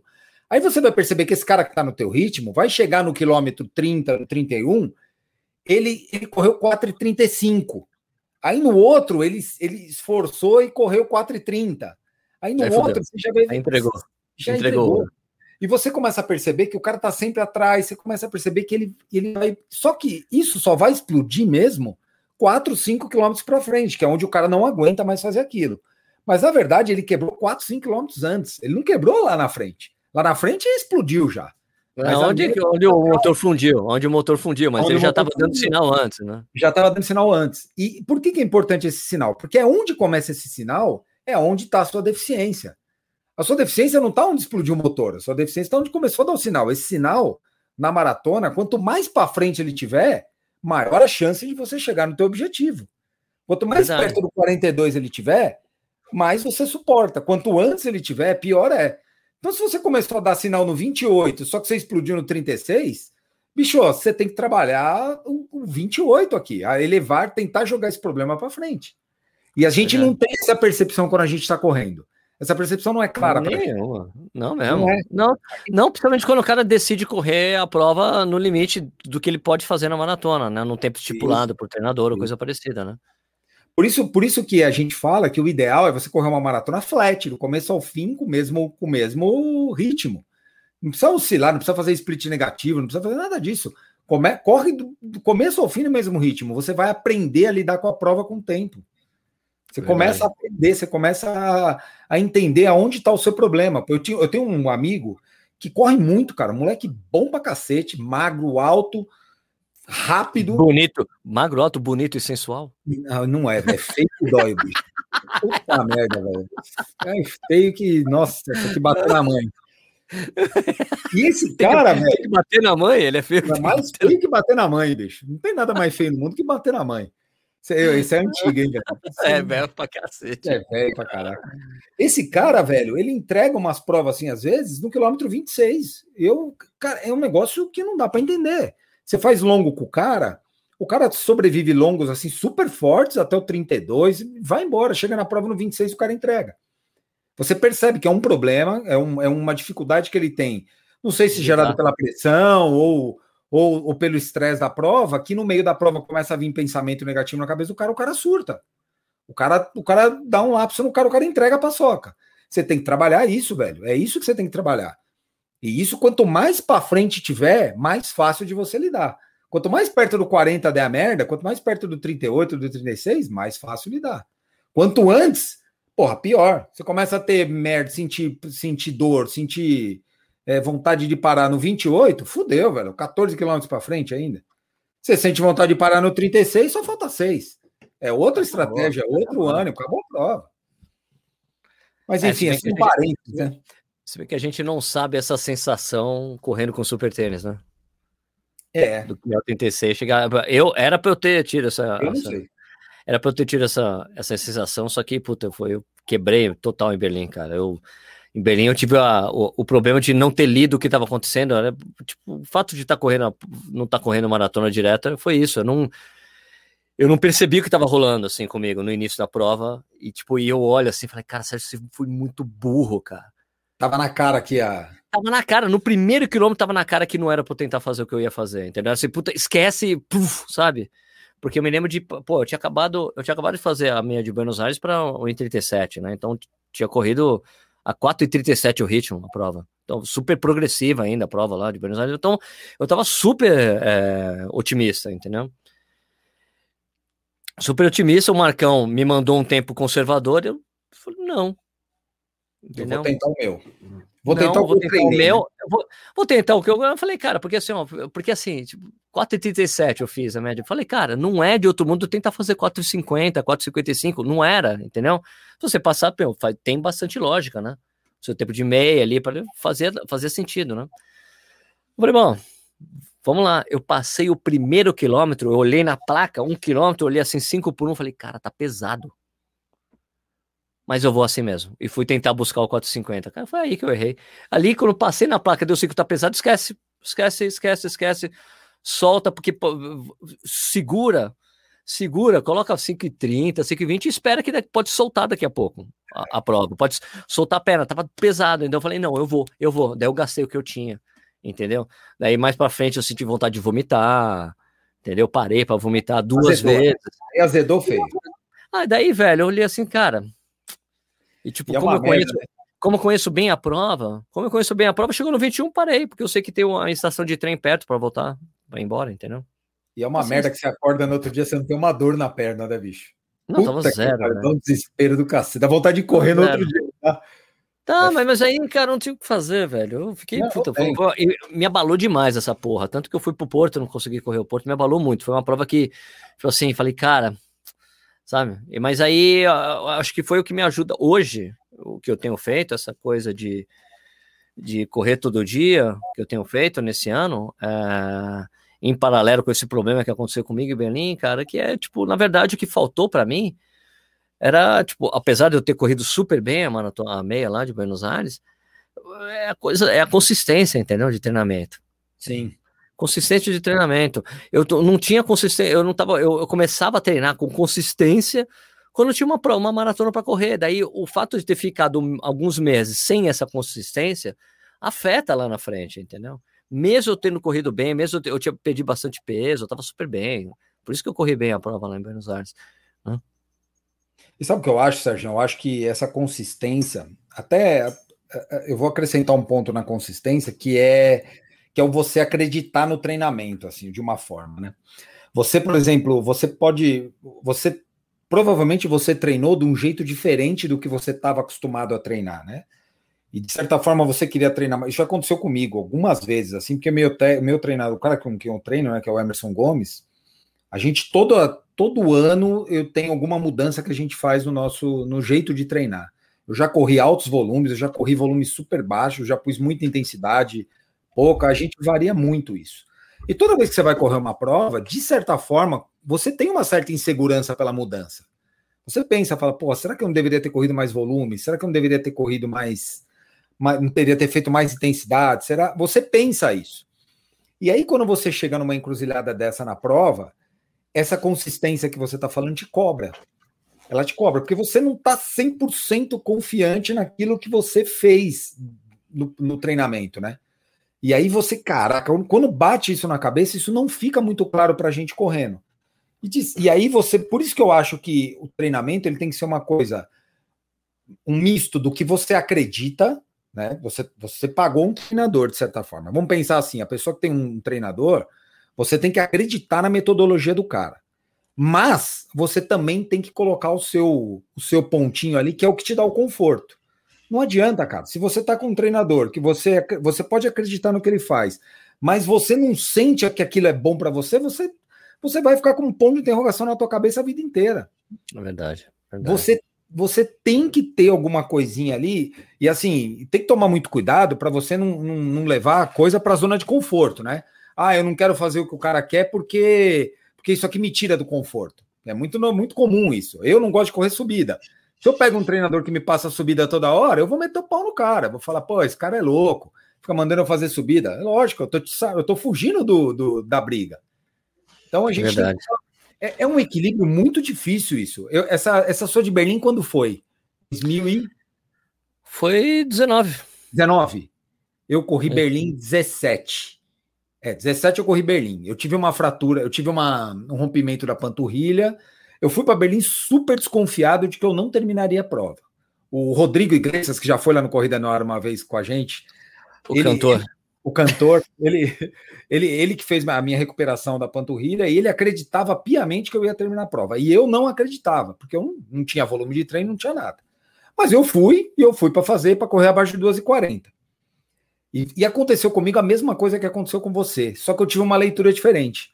Cara, no primeiro quilômetro, eu tinha que correr a 3,45 mais ou menos, 3,46, por aí. Eu corria a 3,50 e parecia que tinha um urso nas minhas costas, velho. Eu falei, cara, fudeu. Falei, fudeu, isso aqui não sai hoje. Eu aliviei, cara. Eu, eu briguei um pouquinho mais, alguns uns quilômetros a mais. Chegou no quinto, sexto, eu vi que não ia dar, eu soltei o pé. Só que eu não soltei de vez. Eu tirei uns 5, 10 segundos e fiquei ali meio no lesco-lesco, né? Só que aquele ano tava um dia choveu, garoou de manhã em Berlim. Tá. E eu sou um cara que eu não lido bem com umidade. Toda prova que eu vou correr tem essa muito prova, umidade. quem fez essa prova foi o Edu e o Nish fizeram essa o prova. O Nish, isso. Vocês estavam lá. A gente se encontrou. Você é. encontrou com a gente. Você que falou para a gente para Alexander Platz. Que tinha o Oktoberfest lá, Mini Oktoberfest. Vai pra Mini Oktoberfest, Alexander Platz. O Nish foi, foi aquilo que me ferrou. Foi, é, foi lá E aí, cara, eu, eu resolvi tirar um pouco o pé e eu administrei até a meia, assim. Tanto que eu passei a meia, completamente, eu passei a meia com acho que 1,21, que é completamente fora do que eu penso. Eu, eu, ter, eu teria que passar aquela meia para 1,19,30. Eu passei, sei lá, dois minutos, mas um minuto e 40 acima da meia. O que aconteceu? Parou de chover e o tempo dispersou um pouco, melhorou um pouco, eu voltei a me sentir bem de novo. Aí eu fui lá e sentei a marreta de novo. Só que o fato de eu não ter forçado no começo te me deu, deu a chance de brigar no final. Se eu tivesse forçado no começo, eu tinha me fudido. Já contei a história de Paris aqui que eu quebrei, que todo mundo, ah, você quebrou, quebrei, por quê? Porque no começo eu forcei uma situação que não dava para mim. E bicho, quebrou na maratona, não tem não volta. Tem, acabou, não tem, não tem volta, cara. Quebrou, quebrou. É, eu conheço bem, por isso que eu abandonei a prova. Falei, meu, já era essa prova para mim. É. Embora. Eu, eu, acho do abandono, a gente já discutiu sobre o abandono. Eu acho que o abandono ele é muito, ele, ele é muito ruim pro pós, assim, porque você fica com esse Sim. negócio do abandono na cabeça nas provas seguintes. Que pariu, é. é uma merda, velho. Às vezes é melhor andar um tempo, depois terminar trotando, sei lá, do que parar de ver. A não ser que você tenha uma lesão, né? Tem uma lesão, aí acabou. Lesão não tem discussão. Porque eu conheço vários amigos que levam, você acaba levando essa situação para as outras provas. Se o cara tem uma cabeça super boa e falar, ah, isso aí parou, foda-se, eu vou para outra, aí beleza, aí é da pessoa conviver. É, o cara que desiste de uma, desistir da próxima é muito fácil, é perigoso mesmo. É, é perigoso você com isso, né? Então, de repente, vale a pena terminar mesmo, vai andando, vai trabalhando com aquilo. Não sei que você está passando mal, né, bicho? Aí Aí já Não, eu, eu, eu, eu, diria assim que nesse caso aí, tipo, acho que eu abandonei por orgulho mesmo. Eu queria fazer um tempasso, entendeu? Ah, eu, não, eu, eu, reconheço isso, eu reconheço aquela coisa eu quero. Ah, não, eu não vou agora ir para 5,30 o quilômetro e fazer a prova entre. Meu, eu poderia ter feito. Eu passei ainda meia para 1,45, entendeu? Mas abandonei mesmo assim. Porra. Então, é, é, ridículo, né? Ridículo. É, é ridículo. Né? Mas, cara, é, eu, eu entendo, foi totalmente por orgulho mesmo. É, mas, mas, cara, mas a gente tem isso, né, Sérgio? A gente tem isso toda a prova, cara. Isso é normalíssimo de acontecer, velho. Você tá preparado para fazer uma coisa, você pensou que você quer fazer uma coisa, e chega na hora você não consegue, e a primeira coisa que você tem é largar. Fala, eu não quero mais essa porra para mim. Mas tem que pensar nisso, tem que tentar botar a cabeça em ordem, respirar, voltar. Porque... E tem, tem alguns casos, cara, que eu já ouvi assim de alguns amigos até, que às vezes o cara vai embora para casa e passa tipo meia hora, o cara tá bem de novo, por, por qualquer motivo, a cabeça. E o cara tem vontade de voltar lá e correr. Então, eu, já falei com um, eu tenho um amigo que ele fala assim, ó, senta na sarjeta, bebe um copo d'água, fica lá 20 minutos sentado na sarjeta lá que você vai ter vontade de terminar. Que aí você vai começar a ver gente passar. E aí você vai começar a reparar gente no... passando o pessoal mais lento, que tá correndo mais lento, mais de boa. Entendeu? Ah, você vai pensar, você vai começar a se comparar, você vai falar, pô, se tá todo mundo vindo aqui, por que, que eu não posso terminar? Aí você vai. Eu tenho um amigo que fala isso, eu, cara, eu fiquei com aquilo na cabeça. É boa, essa daí não, tem vontade, para, senta. Senta, senta cara. Aí, Levanta e vai embora depois, continua. É, Sérgio, e, e não confundir o sentar com entregar a paçoca, né, velho? Não, não, tudo de si enquanto tem, tem que dar tudo de si, velho. Tem que ir pro pau mesmo, pro arrebento. Você só para a hora que não tem mais jeito, né? A hora que parou de vez. Essa coisa que eu falo de eu estar tá fazendo correr todo dia, que eu quero consistência, eu também quero cuidar da coisa do volume, que faz muito bem para mim, entendeu? É volume alto, né? E, isso que me dá muita segurança para essas para situações, entendeu? Eu quando quando eu fiz, quando eu voltei a fazer a, quando eu fiz, acho que foi a última maratona que eu terminei, que foi a do Porto, é, que eu fiz lá, acho que fiz 3,45, foi direitinho a prova. Foi uma prova muito importante para mim, porque eu tinha emagrecido bastante, tinha treinado pra caramba, sabe? Eu, foi uma maratona que mexeu muito comigo, que eu terminei, eu fiquei muito emocionado. Pô, porque delícia, né? foi uma luta, assim, ter voltado, emagrecido. Cara, eu tinha emagrecido quase 10 quilos, tava correndo super bem a prova. E ainda o, o, o, o Mário Sérgio tava lá. E eu tava sofrendo no final da prova, tava sofrendo no final da prova, faltando tipo os 500 metros, aparece, meu, tava chovendo, frio pra caralho, mau vento. Vum, vem assim o Marco, vem assim o, o Mário Sérgio do meu lado. Vamos, Sérgio, vamos, Sérgio, não deixa a bola cair, não deixa a bola cair, Sérgio, caralho, vamos, vamos, vamos, vamos, vamos. Puta, foi legal pra caralho aquilo pra mim. Nossa, fica com aquela que uma, na orelha, né? Aquela, foi uma empurrada, ele foi assim até uma hora que, tipo, tem uma subida, filha da puta, no final da prova, quando tá faltando 200 metros, ele, eu não vou mais aqui, mas ele, meu, passa passa os espanhóis ali, porque tinham dois espanhóis na minha frente. Passa os espanhóis, Serginho, passa os espanhóis. Eu, caralho, vou lá, vou buscar esses caras. Foi muito legal, cara. Puta que e, e foi legal que eu cheguei, cara. Eu, eu acho eu cheguei, terminei a prova, cara. Eu acho que eu usei todo o repertório que eu tinha de palavrão. Sabe? Que delícia, né, Caralho, né? toma no cu, filha da puta, aí se fude. E do lado tinha uma, daí tipo, chegou um pouco na minha frente, chegou uma, uma brasileira que a gente tava junto num. Tinha, um, tinha, um, tinha os Pacers, o Pacer de 3,46. Ah, olha lá, a coisa do Pacers. E eu, tipo assim, tem uma hora, pum, colei no Pacer de 3,45, vou com os caras. Vou com os caras. E só que daí teve, quando tava começando a chegar ao final da prova, tipo, faltando, sei lá, uns 3, 4 quilômetros, os Pacers começaram a, a, fugir de mim. Eu falei, eu olhava assim meu relógio, mas tá errado isso aí. Mas eu vou deixar os caras. Só que essa menina tava junto também, sabe? comigo ali e tal.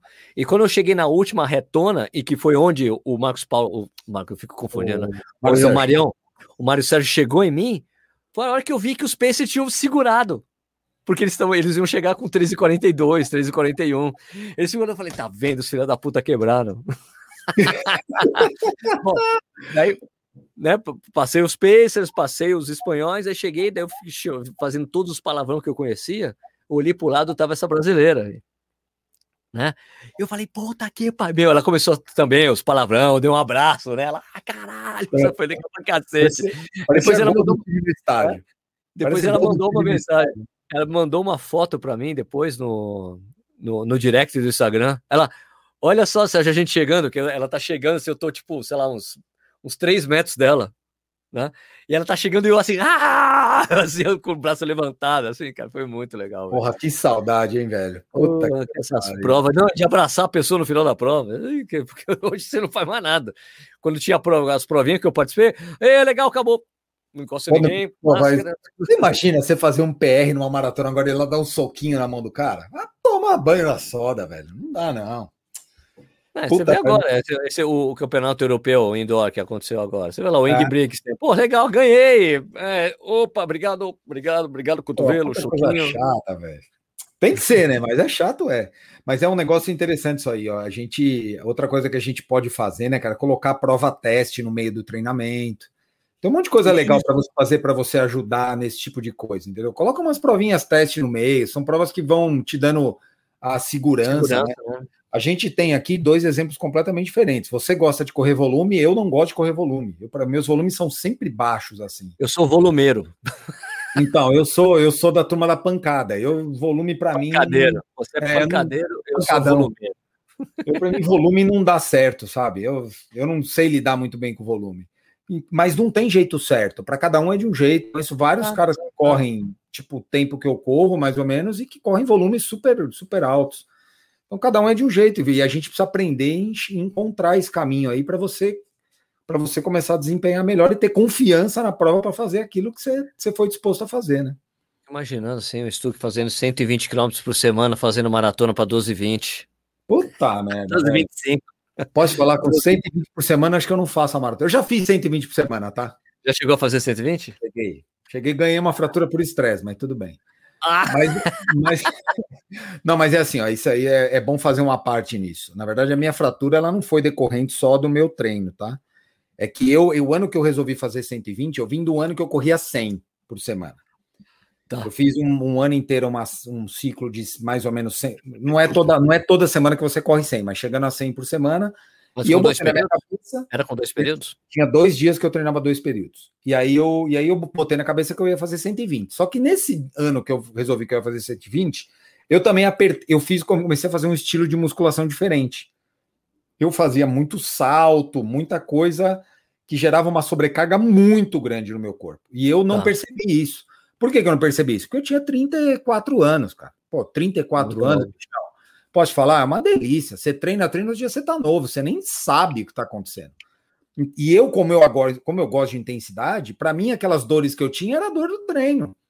Então eu sentava porrada num dia, fazia o leve na corrida, mas era musculação, pancada, salto pra cacete, força. Meu, chegou uma hora que o corpo não aguentou, estourou uma fratura por estresse. E aí no ano seguinte eu retirei todo o volume e fui para 74 por semana no máximo. Ah, que bom, já. Foi muito baixo, né? 74 é super baixo. Se baixo para quem estava fazendo 100 de média antes. Para quem estava fazendo 100, só que é o seguinte, era todo treino era era porrada. fazer porrada. Então eu corria quatro vezes na semana, todo treino tinha alguma intensidade, tinha alguma coisinha para fazer, e eu fazia musculação sem o impacto, mas com muita intensidade. E, cara, foi a fórmula que para mim virou a fórmula do a fórmula mágica. Certo. Porque juntou tudo que eu gostava, que é a parte da intensidade, com o que o meu corpo suportava. Hoje, eu com 44, hoje eu não consigo fazer mais. Eu tenho que tirar alguma coisa. Eu tenho que tirar uma intensidade da semana. Não dá para ter tanta intensidade. Não dá. não dá, cara. Meu corpo não aguenta mais.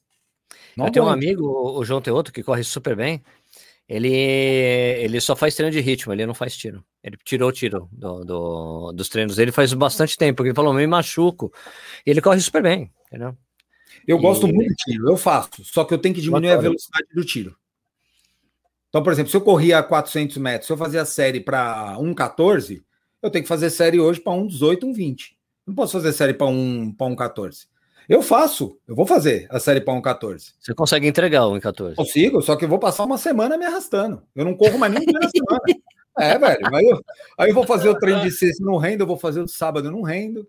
Não dá, então não tem que fazer. Eu, é esse ajuste que eu tô atrás agora e que, graças a Deus, na pandemia eu tenho encontrado. Porque o fato de não ter prova não ajuda pra caralho. Ajuda, porque eu não tenho que acelerar o processo. Então eu tô conseguindo encontrar o meio campo agora. Tá, pô, tá uma delícia. Eu tenho feito isso também, de tentar encontrar o ponto ideal para os meus tiros e o ritmo, cara. Porque eles estão saindo mais rápidos do que o treinador está pedindo, mas ao mesmo tempo eu ainda não consigo completar o volume do que ele pediu. Entendeu?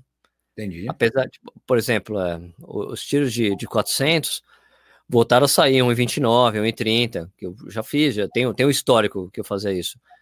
Só que eu não consigo, ele pede 10 eu não consigo fazer 10. Entendeu? Você faz começa... 6, 8.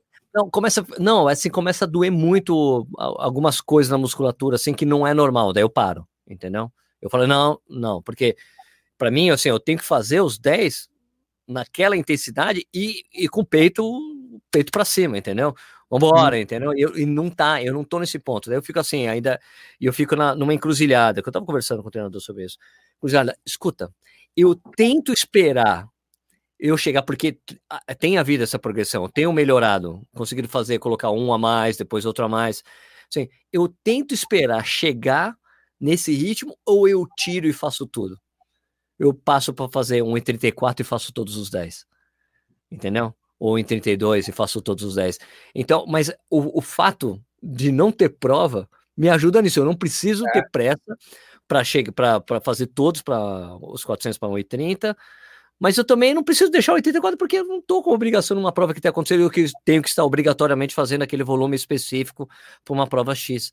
E a mesma coisa para o treino de ritmo, que é uma coisa que o, que o Clayton pede sempre, que é, é ritmo, vai, não é exatamente o ritmo de 10 km que ele pede, mas assim, é, é, é 8, 9 ou 10 km para ritmo. Entendeu? Ele pede para fazer entre 4,45 e 4,50 entre 4,40 e entre 4,40 e 4,55. Só que tá saindo 4,30, entendeu? Só que chega no 7, eu, eu não consigo, eu pifo. Então eu falei, peraí, eu tenho que mudar, começar a mudar a minha estratégia. Eu preciso parar de olhar o relógio. Sim. Eu vou começar a virar os. Tipo, isso, isso não na pista de atletismo, em outro lugar que eu tenho feito o ritmo. No, no, no, na rua, vai. Lá na, lá na terra. Não, no ritmo, no ritmo eu prefiro. Não, na terra não dá, porque é muito elevação, é muito foda. Sim, aí sobe mas aí eu tento num lugar é, relativamente plano, mas com um pouquinho de elevação. Aí eu falei, cara, eu vou parar de olhar o relógio. Porque é, é a, são as passagens de quilômetros que estão me afetando. Daqui a pouco eu não vou conseguir porque eu fico olhando o relógio. Eu falei, vou parar de olhar. E daí no último treino deu muito certo isso. Só que daí quando eu olhei o, último aquele me fudeu. Eu falei, caralho, eu preciso parar de olhar. Fica só contando, virou uma vez, virou duas vezes, virou três vezes, quando virou a décima vez, para. Ou a nona, ou a, oitava, sabe? E daí a mesma coisa que eu ainda entro nesse, nessa coisa. Será que eu, se eu fizer, em vez de 4,30, que tá saindo 4,30, 4,29, se eu fizer 4,40, eu termino. Eu sei que eu termino. Claro. Mas, mas aí é aquela coisa que eu falei com o treinador, cara, mas eu espero chegar ao 4,30 chegar lá, ou eu tiro o pé e completo o volume que você está pedindo? Eu empurro o 7 por 10, né? O sétimo quilômetro por 10, ou eu diminuo para chegar no 10? Isso, não é? É uma. Assim, falei, e, e, o fato de não ter uma prova, de não ter uma prova ali, me ajuda nisso, cara. Eu não preciso ter essa obrigação, não ter uma prova. Eu tô, eu tô, eu tô com volume alto. Essa semana, essa semana eu fechei quase 85, né? A semana passada, eu fiz duas semanas seguidas fazendo 90 quilômetros. Essa foi 85, né? Mas é, e é uma coisa que me deixa encanado, porque é uma, é, eu tô rodando pra caramba. Não era pra eu estar tá com problema para terminar o treino de, de, de, tiro e ritmo. Não faz sentido, entende?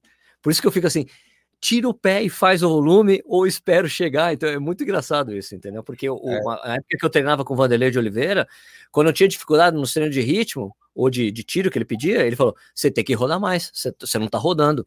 E agora eu tô rodando pra caramba e não tô conseguindo. Então, Espero chegar à velocidade, porque a velocidade voltou, só está faltando fortalecimento, é que eu comecei a fazer fortalecimento para tentar ajudar nesse sentido. Né? Será que eu fortalecer? Daí, eu, daí foi que o Claudio falou, cara, vamos fazer o seguinte, vamos fazer a série de fortalecimento. A gente colocou, a partir da semana passada, a gente colocou um... Eu tava...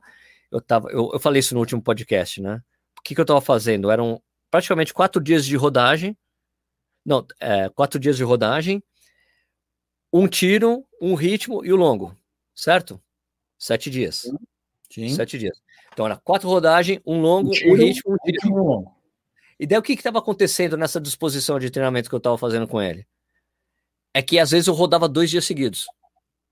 Sim. Eu falei, pô, eu falei, pô, não faz sentido rodar 12 quilômetros e daí ah. no outro dia eu rodo mais 10, 12. Eu falei, eu falei, cara, vamos fazer, vamos tentar fazer um arranjo para tentar solucionar esse problema que eu tô que, que tá rolando comigo é, do, dos tiros e do, do ritmo, vamos pegar um dia na semana e colocar tiro em rampa. Né? Ele, pô, beleza? Então agora a disposição é tipo tiro em rampa, rodagem. Ritmo, rodagem, tiro, rodagem e longão. Entendeu? Ah, sim. E aí, e você, agora... aí, aí, o longão é no domingo. No dia seguinte, você tira em rampa. Beleza, só que o longão seu é mais girado. Ah, então, ó, ó, não tem, não tem sobre, não tem densidade no longão. Não, não nesse momento. É tipo é solto ah, assim. Ele pede para fazer eu fiz 24 km hoje a 5,30, por exemplo. É. A minha rodagem, eu faço rodagem, eu faço rodagem a a, a 6 e, entre 6 e 6 e 10, e 6 e 15. O longão eu faço um pouco mais moderado. Provavelmente quando o seu longo tiver algum ritmo, ele vai ter que diminuir a intensidade da segunda, né, para você não ficar com uma sobrecarga ou ou eu troco, ou faço alguma troca, troca aí, né? Isso. Porque, porque assim, no sábado já, no sábado eu rodo menos, né? Eu, minhas rodagens estão na casa de 12, eu rodo 10 no sábado. Eu, né? cara, eu acho que tem uma coisa muito interessante, até para você discutir com ele, e eu, eu, falo para todos os amigos, você discute isso com o seu treinador. Eu acho que o longo tem que ser feito. Eu não estou falando agora, né? Eu falo quando a gente tem uma prova, quando a gente tem um calendário fechadinho, tal, bonitinho, uma prova.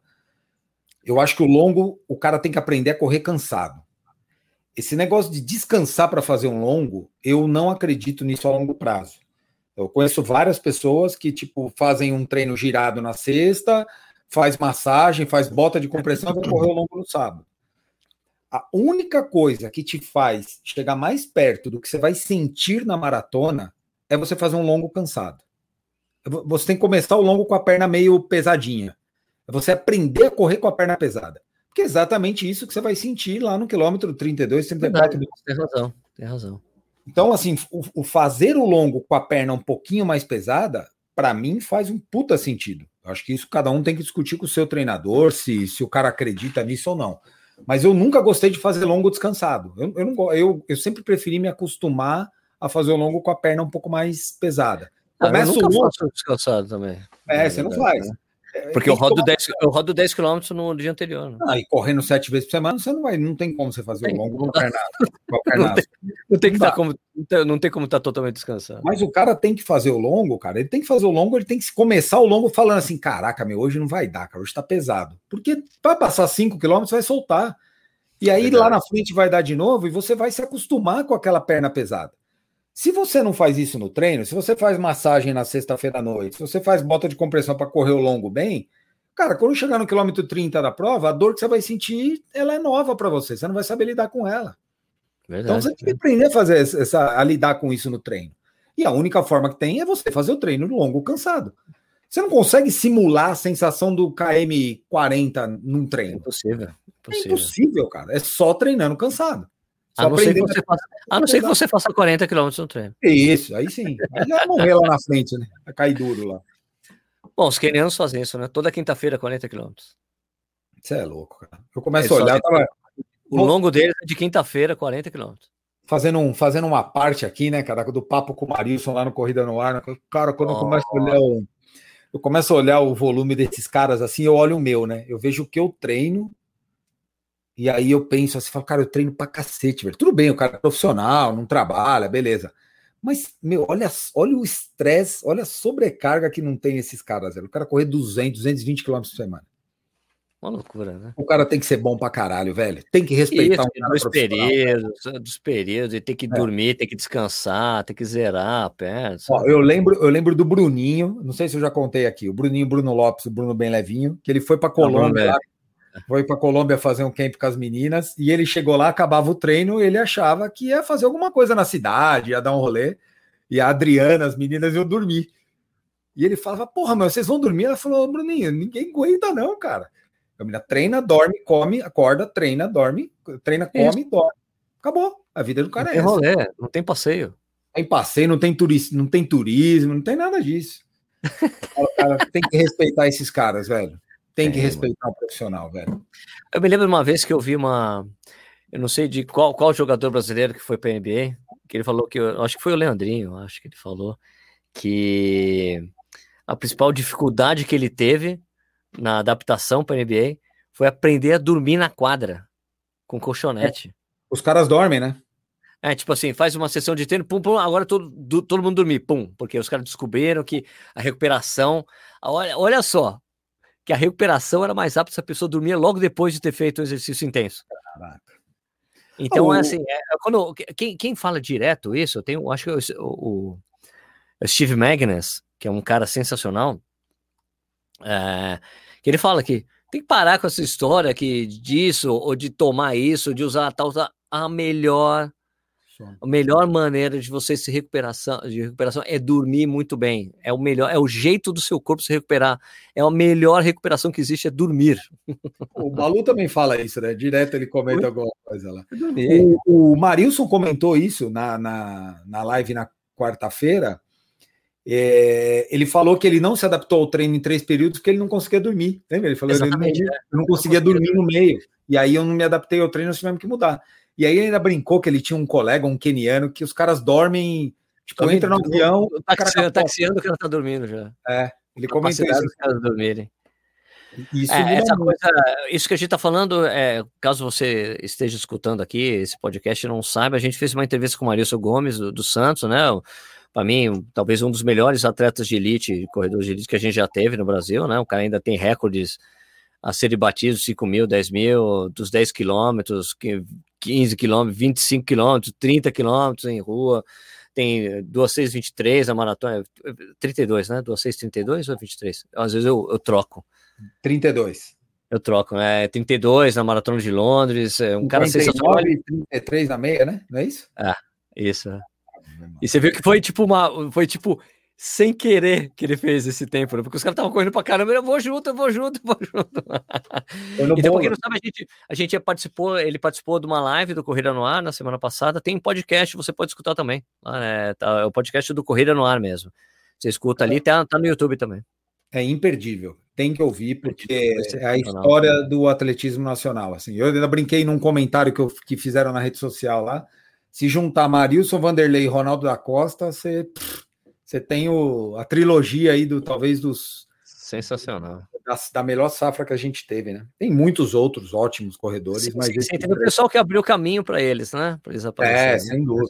Antes ali que veio de, de, um nível altíssimo, de muita disputa, muitos atletas bons, né? E com, e com, muito pouca estrutura, né? Diferente deles que eu acho que já tiveram uma estrutura um pouco melhor do que essa já, galera. Porque, já porque eles estavam BMF já, né? Tipo, tirando é. o Ronaldo, né? O Ronaldo que acabou ficando sem clube, né? Não tinha muito clube, mas o Marilson e o, e o Vanderlei faziam parte da BMF, né? Sim. Aí muda completamente outra coisa que já foi depois do César, né? Depois do César que ele foi para a MF, ficou ficaram algumas lacunas ainda na entrevista do Marilson, que é tanto assunto para falar com ele, a gente nem terminou de falar um monte de coisa, mas foi sensacional, foi um, privilégio enorme ter o cara falando com a gente, né, meu? ainda tomou eu, cerveja, tomou cerveja com a gente. Eu, eu posso falar que eu tomei uma cerveja com ele. Eu vinha no caminho, eu estava voltando da empresa, e quando, quando você me falou que, que seria o Marilson, cara, eu vim nervoso, velho. Puta, fiquei com frio na barriga do cacete, cara. Eu também, eu também. Porra, vou falar que o cara vai. Depois que passou a entrevista, que a gente tava naquele choque de realidade, né? Porra, falamos com o cara, cacete, para dormir. E para dormir Porque você também fica numa puta estado de euforia, né? Que contar para todo mundo, eu falando para minha mulher, não sei o que, aquele falação. Não conseguia dormir, cara. Dormir, sei lá que hora da manhã, porque eu não de ficar lembrando das coisas que o cara falou, né? Eu ainda comentei com o Sérgio, comentei com algumas pessoas que assistiram e que comentaram que gostaram.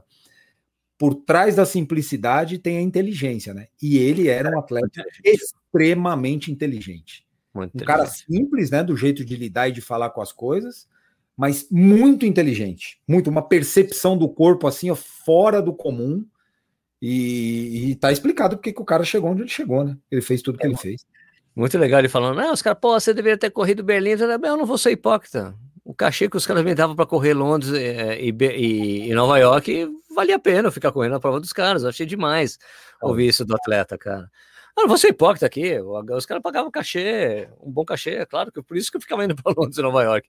Perfeito. Pô, e, e, é a realidade, era atleta profissional, velho. Ah, é? profissional. Hã? E depois que ele ganhou a primeira vez ainda, né? Depois que ele ganhou a primeira de Nova York, não faria nenhum sentido ele botar uma prova concorrente. Não, e ele falando, era... do, ele falando do Felipe Poço, que é o agente dele, falando. É. Felipe, olha, sua vida vai mudar a partir de hoje. Que você ganhou Nova York. Ele, ele falou, eu não tinha noção do que ele estava falando. Só é. fui perceber depois, quando começou a passar a pintar um monte de convite para eu correr a prova, para correr prova aqui, prova ali, que eu entendi o que ele estava querendo dizer para mim, que muda completamente a relação da, né, dos organizadores com o atleta, né? Ele ganhou, ele ganhou em 2006 a primeira, né? 6 e 8 ele ganhou. 6 e 8. Então, 6, 6 ele ganhou do Tergá, do, do é, Stefano Baldini, né? E do Ramala. O Tergá bateu o recorde mundial em 2003. Então, assim, o Tergá ainda estava num nível de carreira muito bom. O Tergá foi o segundo colocado o Tergá foi é, o segundo colocado. Isso, foi, foi, o, Tergá, o Tergá e outro atleta que eu não lembro o nome que saíram perseguindo para tentar buscar o Marilson, mas era tarde demais. Já tinha ido, ele fala, ele fala, né? Que aí depois chegou a hora que eles resolveram ir atrás, ele já tinha. Não, ele falou, não, quando eu entrei no Central Park já era, né? Ele falou, é. quando eu entrei no Central Park com aquelas pessoas, ele não tinha mais, né? Eu olhava para trás algumas vezes, claro. Né?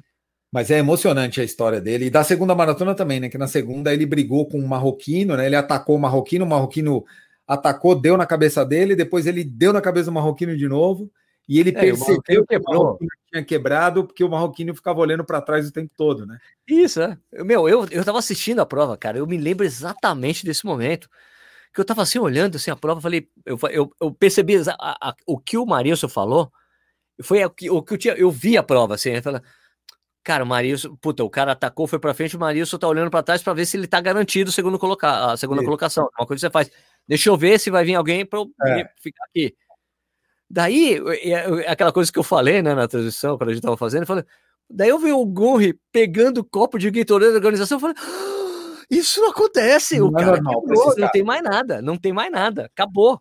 E você via nitidamente que o, o ritmo dele caiu, eu falei, cara, ele quebrou. E daí o Maurício, pô, o cara quebrou, tchau. Tchau. Tanto que eu, antes da gente fazer a entrevista com o Marilson, eu fui rever. Tem os melhores momentos dessa prova no YouTube. Quando o Marilson passa pro Gurri, o Gurri nem olha pro Marilson, ele olha pro outro lado para trás olhando falou: será que eu vou perder a segunda colocação é, também? já viu que. ele nem olhou para o Maurício, ele, meu, ele sabia que o Maurício estava chegando, porque ele ouve a, a, gritaria, ouve moto chegando, e falou: bom, o cara vai me passar, beleza, mas eu vou ficar na segunda colocação ainda. eu, eu, gosto muito de ouvir esses caras, né, esses gênios do esporte, os profissionais falarem, porque eles têm uma visão um pouco diferente da gente, né, de tudo. A gente. A gente às vezes não, se coloca no lugar deles. Ele contou uma coisa muito legal da maratona olímpica, né? que ele perdeu o quarto lugar tentando pegar o terceiro. Porque na cabeça dele era a chance de ele. De ele é aí, assim, nós vamos falar aqui que são as, as versões, né? Ele pensou em, em, ganhar a medalha de bronze, com isso ele perdeu o rendimento no final e foi ultrapassado pelo MEB, né? E, e, e quem que estava atrás dele? Foi pelo MEB? Não, né? Não foi o MEB. Ah, foi o MEB. Ele perdeu a quarta posição para o MEB. E o MEB queria a quarta posição na esperança de ter alguém for pego no exame antidoping, perderia a, terceira, a posição para ele. Então, isso, isso é uma análise forte, que o Balu falou para mim, falou, faz, e o Marilson falou, porra, faz todo sentido. É, né? é, sem dúvida. Pode não ter sido isso, mas faz todo sentido. Faz todo sentido. E o que eu falei que, que eu entrevistei o quarto, né? E eu falei com, e eu falei isso pro Web, né? Você não gosta dos brasileiros, né? Porque você passou o Vanderlei para pegar a prata em Atenas e depois passou o Marilson para pegar o... o quarto lugar o quarto lugar lá em Londres. Ele, não, imagina, pô, não, gosto dos brasileiros. Foi interessantíssimo. É, e, e, o Marilson comenta, ele falou: ó, se eu tivesse administrado o quarto lugar, eu teria chegado em quarto, só que ele não quis administrar, ele não estava contente com isso. Tentar buscar, queria... é, essa é a cabeça de um atleta. É por isso que o cara é um atleta profissional. Exato. Vai até o limite dele. Isso é muito bacana. Isso é... O Marilson não conseguiu reagir, tanto que o, o Meb passa ali não reage. E, meu, e o Meb passou o Marilson faltando tipo 200 metros pro final da prova. Faltava você pouco que, Você já ouviu isso, cara? Eu acho que a galera que tá ouvindo a gente, você, todo mundo ouviu isso alguma vez na vida, assim, ó. Tem uma prova de corrida com uma chegada apertada. Aí algum amigo seu que é sedentário vira pra você e fala assim: porra, mas não dava pro cara dar uma corridinha? Não dava pro cara fazer uma força? Você já ouviu isso de alguém? Alguém já comentou? Claro, claro, Falo, claro. Cara, velho, você não faz ideia do estado que o cara tá para ele não conseguir reagir àquilo. O cara já tá no limite do limite do limite dele, não dá para reagir. Porra, mas falta 50 metros, como é que o cara não consegue acelerar um pouco? Fala, cidadão, você não faz ideia do que é um corpo X quilômetros depois, todo esbagaçado. Você não tem reação. Não adianta. Não, tem aquela coisa da São Silvestre, né? Ah, aquela a, a, chegada na linha? Isso, é. Exato. Porra, o que o Kibio Kandi passou o cara ali, né? O, o cara de Uganda, que eu tava querendo só lembrar o nome do eu cara. Também não lembro, mas aquela chegada é um negócio que não dá para entender, né? O quando... Jacob Kiplimo. Isso. Jacob quando, você, o, o, quando você olha assim a câmera, você consegue entender aquilo? Não dá para entender, velho. Não dá. E pior de tudo, cara, é que assim, o, o Kiplimo falou assim, não esperava ser ultrapassado no final. Ele falou que não esperava, mas também, mano, quando ele entrou na Paulista, ele não olhou para trás. Ele não olhou é para trás. Porque se ele tivesse olhado para trás, é. se ele tivesse olhado para trás, ele conseguia, pô, vou dar uma acelerada que o cara vai acabar me passando, né? Porque quando o Candy falou, ele nem tá sabendo que eu tô aqui atrás, vou me matar ali. Foi, passou é. na linha, na faixa ali, foi foda, né? Foi... Ele percebeu que o cara não acelerou no final, né? Que o cara ficou administrando o meio, ele ultrapassou. Eu, eu, é que o, é que o Kiplimo é muito, era muito, muito mais novo ainda, né? Era um cara muito novo, então foi ingenuidade mesmo, eu acho, sabe? Não foi o caso tipo, ah, eu estou quebrado, nem vou olhar para trás. Não, não, não, não. É não, isso aí. Tava, ele até levanta o braço assim para Cheguei, é. ganhei. Só que ele chega o cara vrum, na frente dele. Oi! Tá passando... Ele é malandro! Caraca, já vi em pista. Isso em pista é muito normal, né? Só que em pista é porque o cara tá quebrado. o cara tá quebrado, e chegando. Não aguenta, trava a perna. Tem, ou tem aquela chegada sensacional, né? Que o, que é o Haile chegando no Tergar. O Tergar não tinha. Não, o, é porque ele ganhou no sprint mesmo, porque assim, o Tergar tava dando tudo que ele tinha também. Era sprintão. Né? E pior de tudo é que aquela chegada lá da, dos jogos de Sidney, né? Que ele tá falando dos 10 mil de Sidney. Hum. O, uma coisa que ninguém sabia é que o, o Haile tava lesionado, cara. Ele ganhou aquela prova lesionado. É foda. Ele fala, se eu, se os caras soubessem, eles teriam saído antes, eu ia ficar para trás e eu não ia conseguir. Ele fala. Por isso que eu não falei para ninguém, ninguém sabia que eu tava machucado.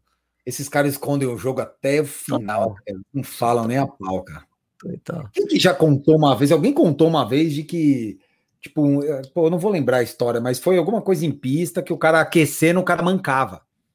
O atleta mancava, assim, ó. Pô, o cara tá mancando, ele tá mal. Que mancando porra nenhuma. O cara correu. Eu preciso lembrar isso. Eu vou lembrar, vou recuperar essa história e vou trazer. Mas o cara deu um migué, fingiu lá no, na, na área de aquecimento, estava mancando, puxava uma perna, sabe essa história? Aí quando o cara largou, não marcando porra nenhuma. Então nessa ele dispersou a atenção de dois, três ali na hora, na hora da prova, entendeu? Pô, mas o cara não tava mancando, não tava machucado. Quebrou os caras na cabeça, quebrou, quebrou na cabeça. cabeça. Caraca, mano. Eu vou lembrar dessa história direito, eu vou trazer aqui para nós. Ministro Stuck, é, foi um podcast sem filtro, sem destino, sem assunto esse aqui. Mas ah, você que está escutando, a filosofia do Corredor Sem Filtro é exatamente essa. A gente começa a conversar e vai embora, tem algum assunto. A gente tinha imaginado um assunto, acabou virando outro. Então a gente vai ter, vou ter até que repensar o título desse podcast aqui. O que vai ser o título principal? E, e acho que a gente falou mais de GPS. A gente acho que falou mais de GPS, assim, na maioria do tempo vai ser falar de GPS mesmo. Caraca, velho. Eu posso te falar, não sei nem do que nós falamos, do que a gente mais falou aqui. Primeiro que nós falamos pra né? segundo que... Fala pra caralho.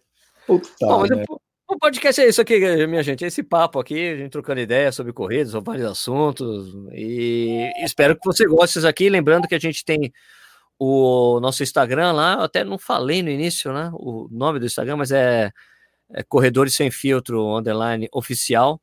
Você pode comentar esse podcast maluco que foi esse aqui de diversos assuntos e que a gente sempre vai falar dos comentários que foram feitos nele é, na edição seguinte do podcast, beleza? É, Stuque, pô, valeu, mano. Valeu, Sérgio. Obrigado, obrigado a todos que ouviram a gente até agora, né? Se chegou até aqui é porque o papo tava bom, mas tá bom. lá na rede social, fala o que vocês acharam, corneta, dá pitacos, se não concorda pode falar, se concorda pode falar também, sugere tema. Dá uma moral é. pra gente lá, né, Sérgio? Fique à vontade aí. Então, beleza, pessoal? A gente volta então na semana que vem. Tem mais um podcast. O próximo com o Ricardo Nishizaki, Nishizaki mais conhecido como Nishi, cantando alguma canção em japonês. Oh, por falar nisso, o Nishi quase me matou do coração no último podcast, viu? Por quê? Porque no último podcast, no meio do podcast, tem um latido de cachorro que acho que ele passou com a cadeira no rabo do cachorrinho dele. Eu tava correndo. Verdade, verdade. Eu achei que tinha um cachorro do meu lado, cara. Eu dei um pulo na calçada, velho. Puta que Caraca, um cachorro olhei, não tinha nenhum. Aí o Nishi falou: não, amigo, passei o, a cadeira no rabo do cachorro. Nossa, velho, que engraçado. Que Porra, bom. Nishi, sacaneio não, pô? Muito bom, muito bom. Valeu. Bom, então é isso aí. Isso aqui. Valeu, pessoal. Até a próxima. Valeu, um abraço.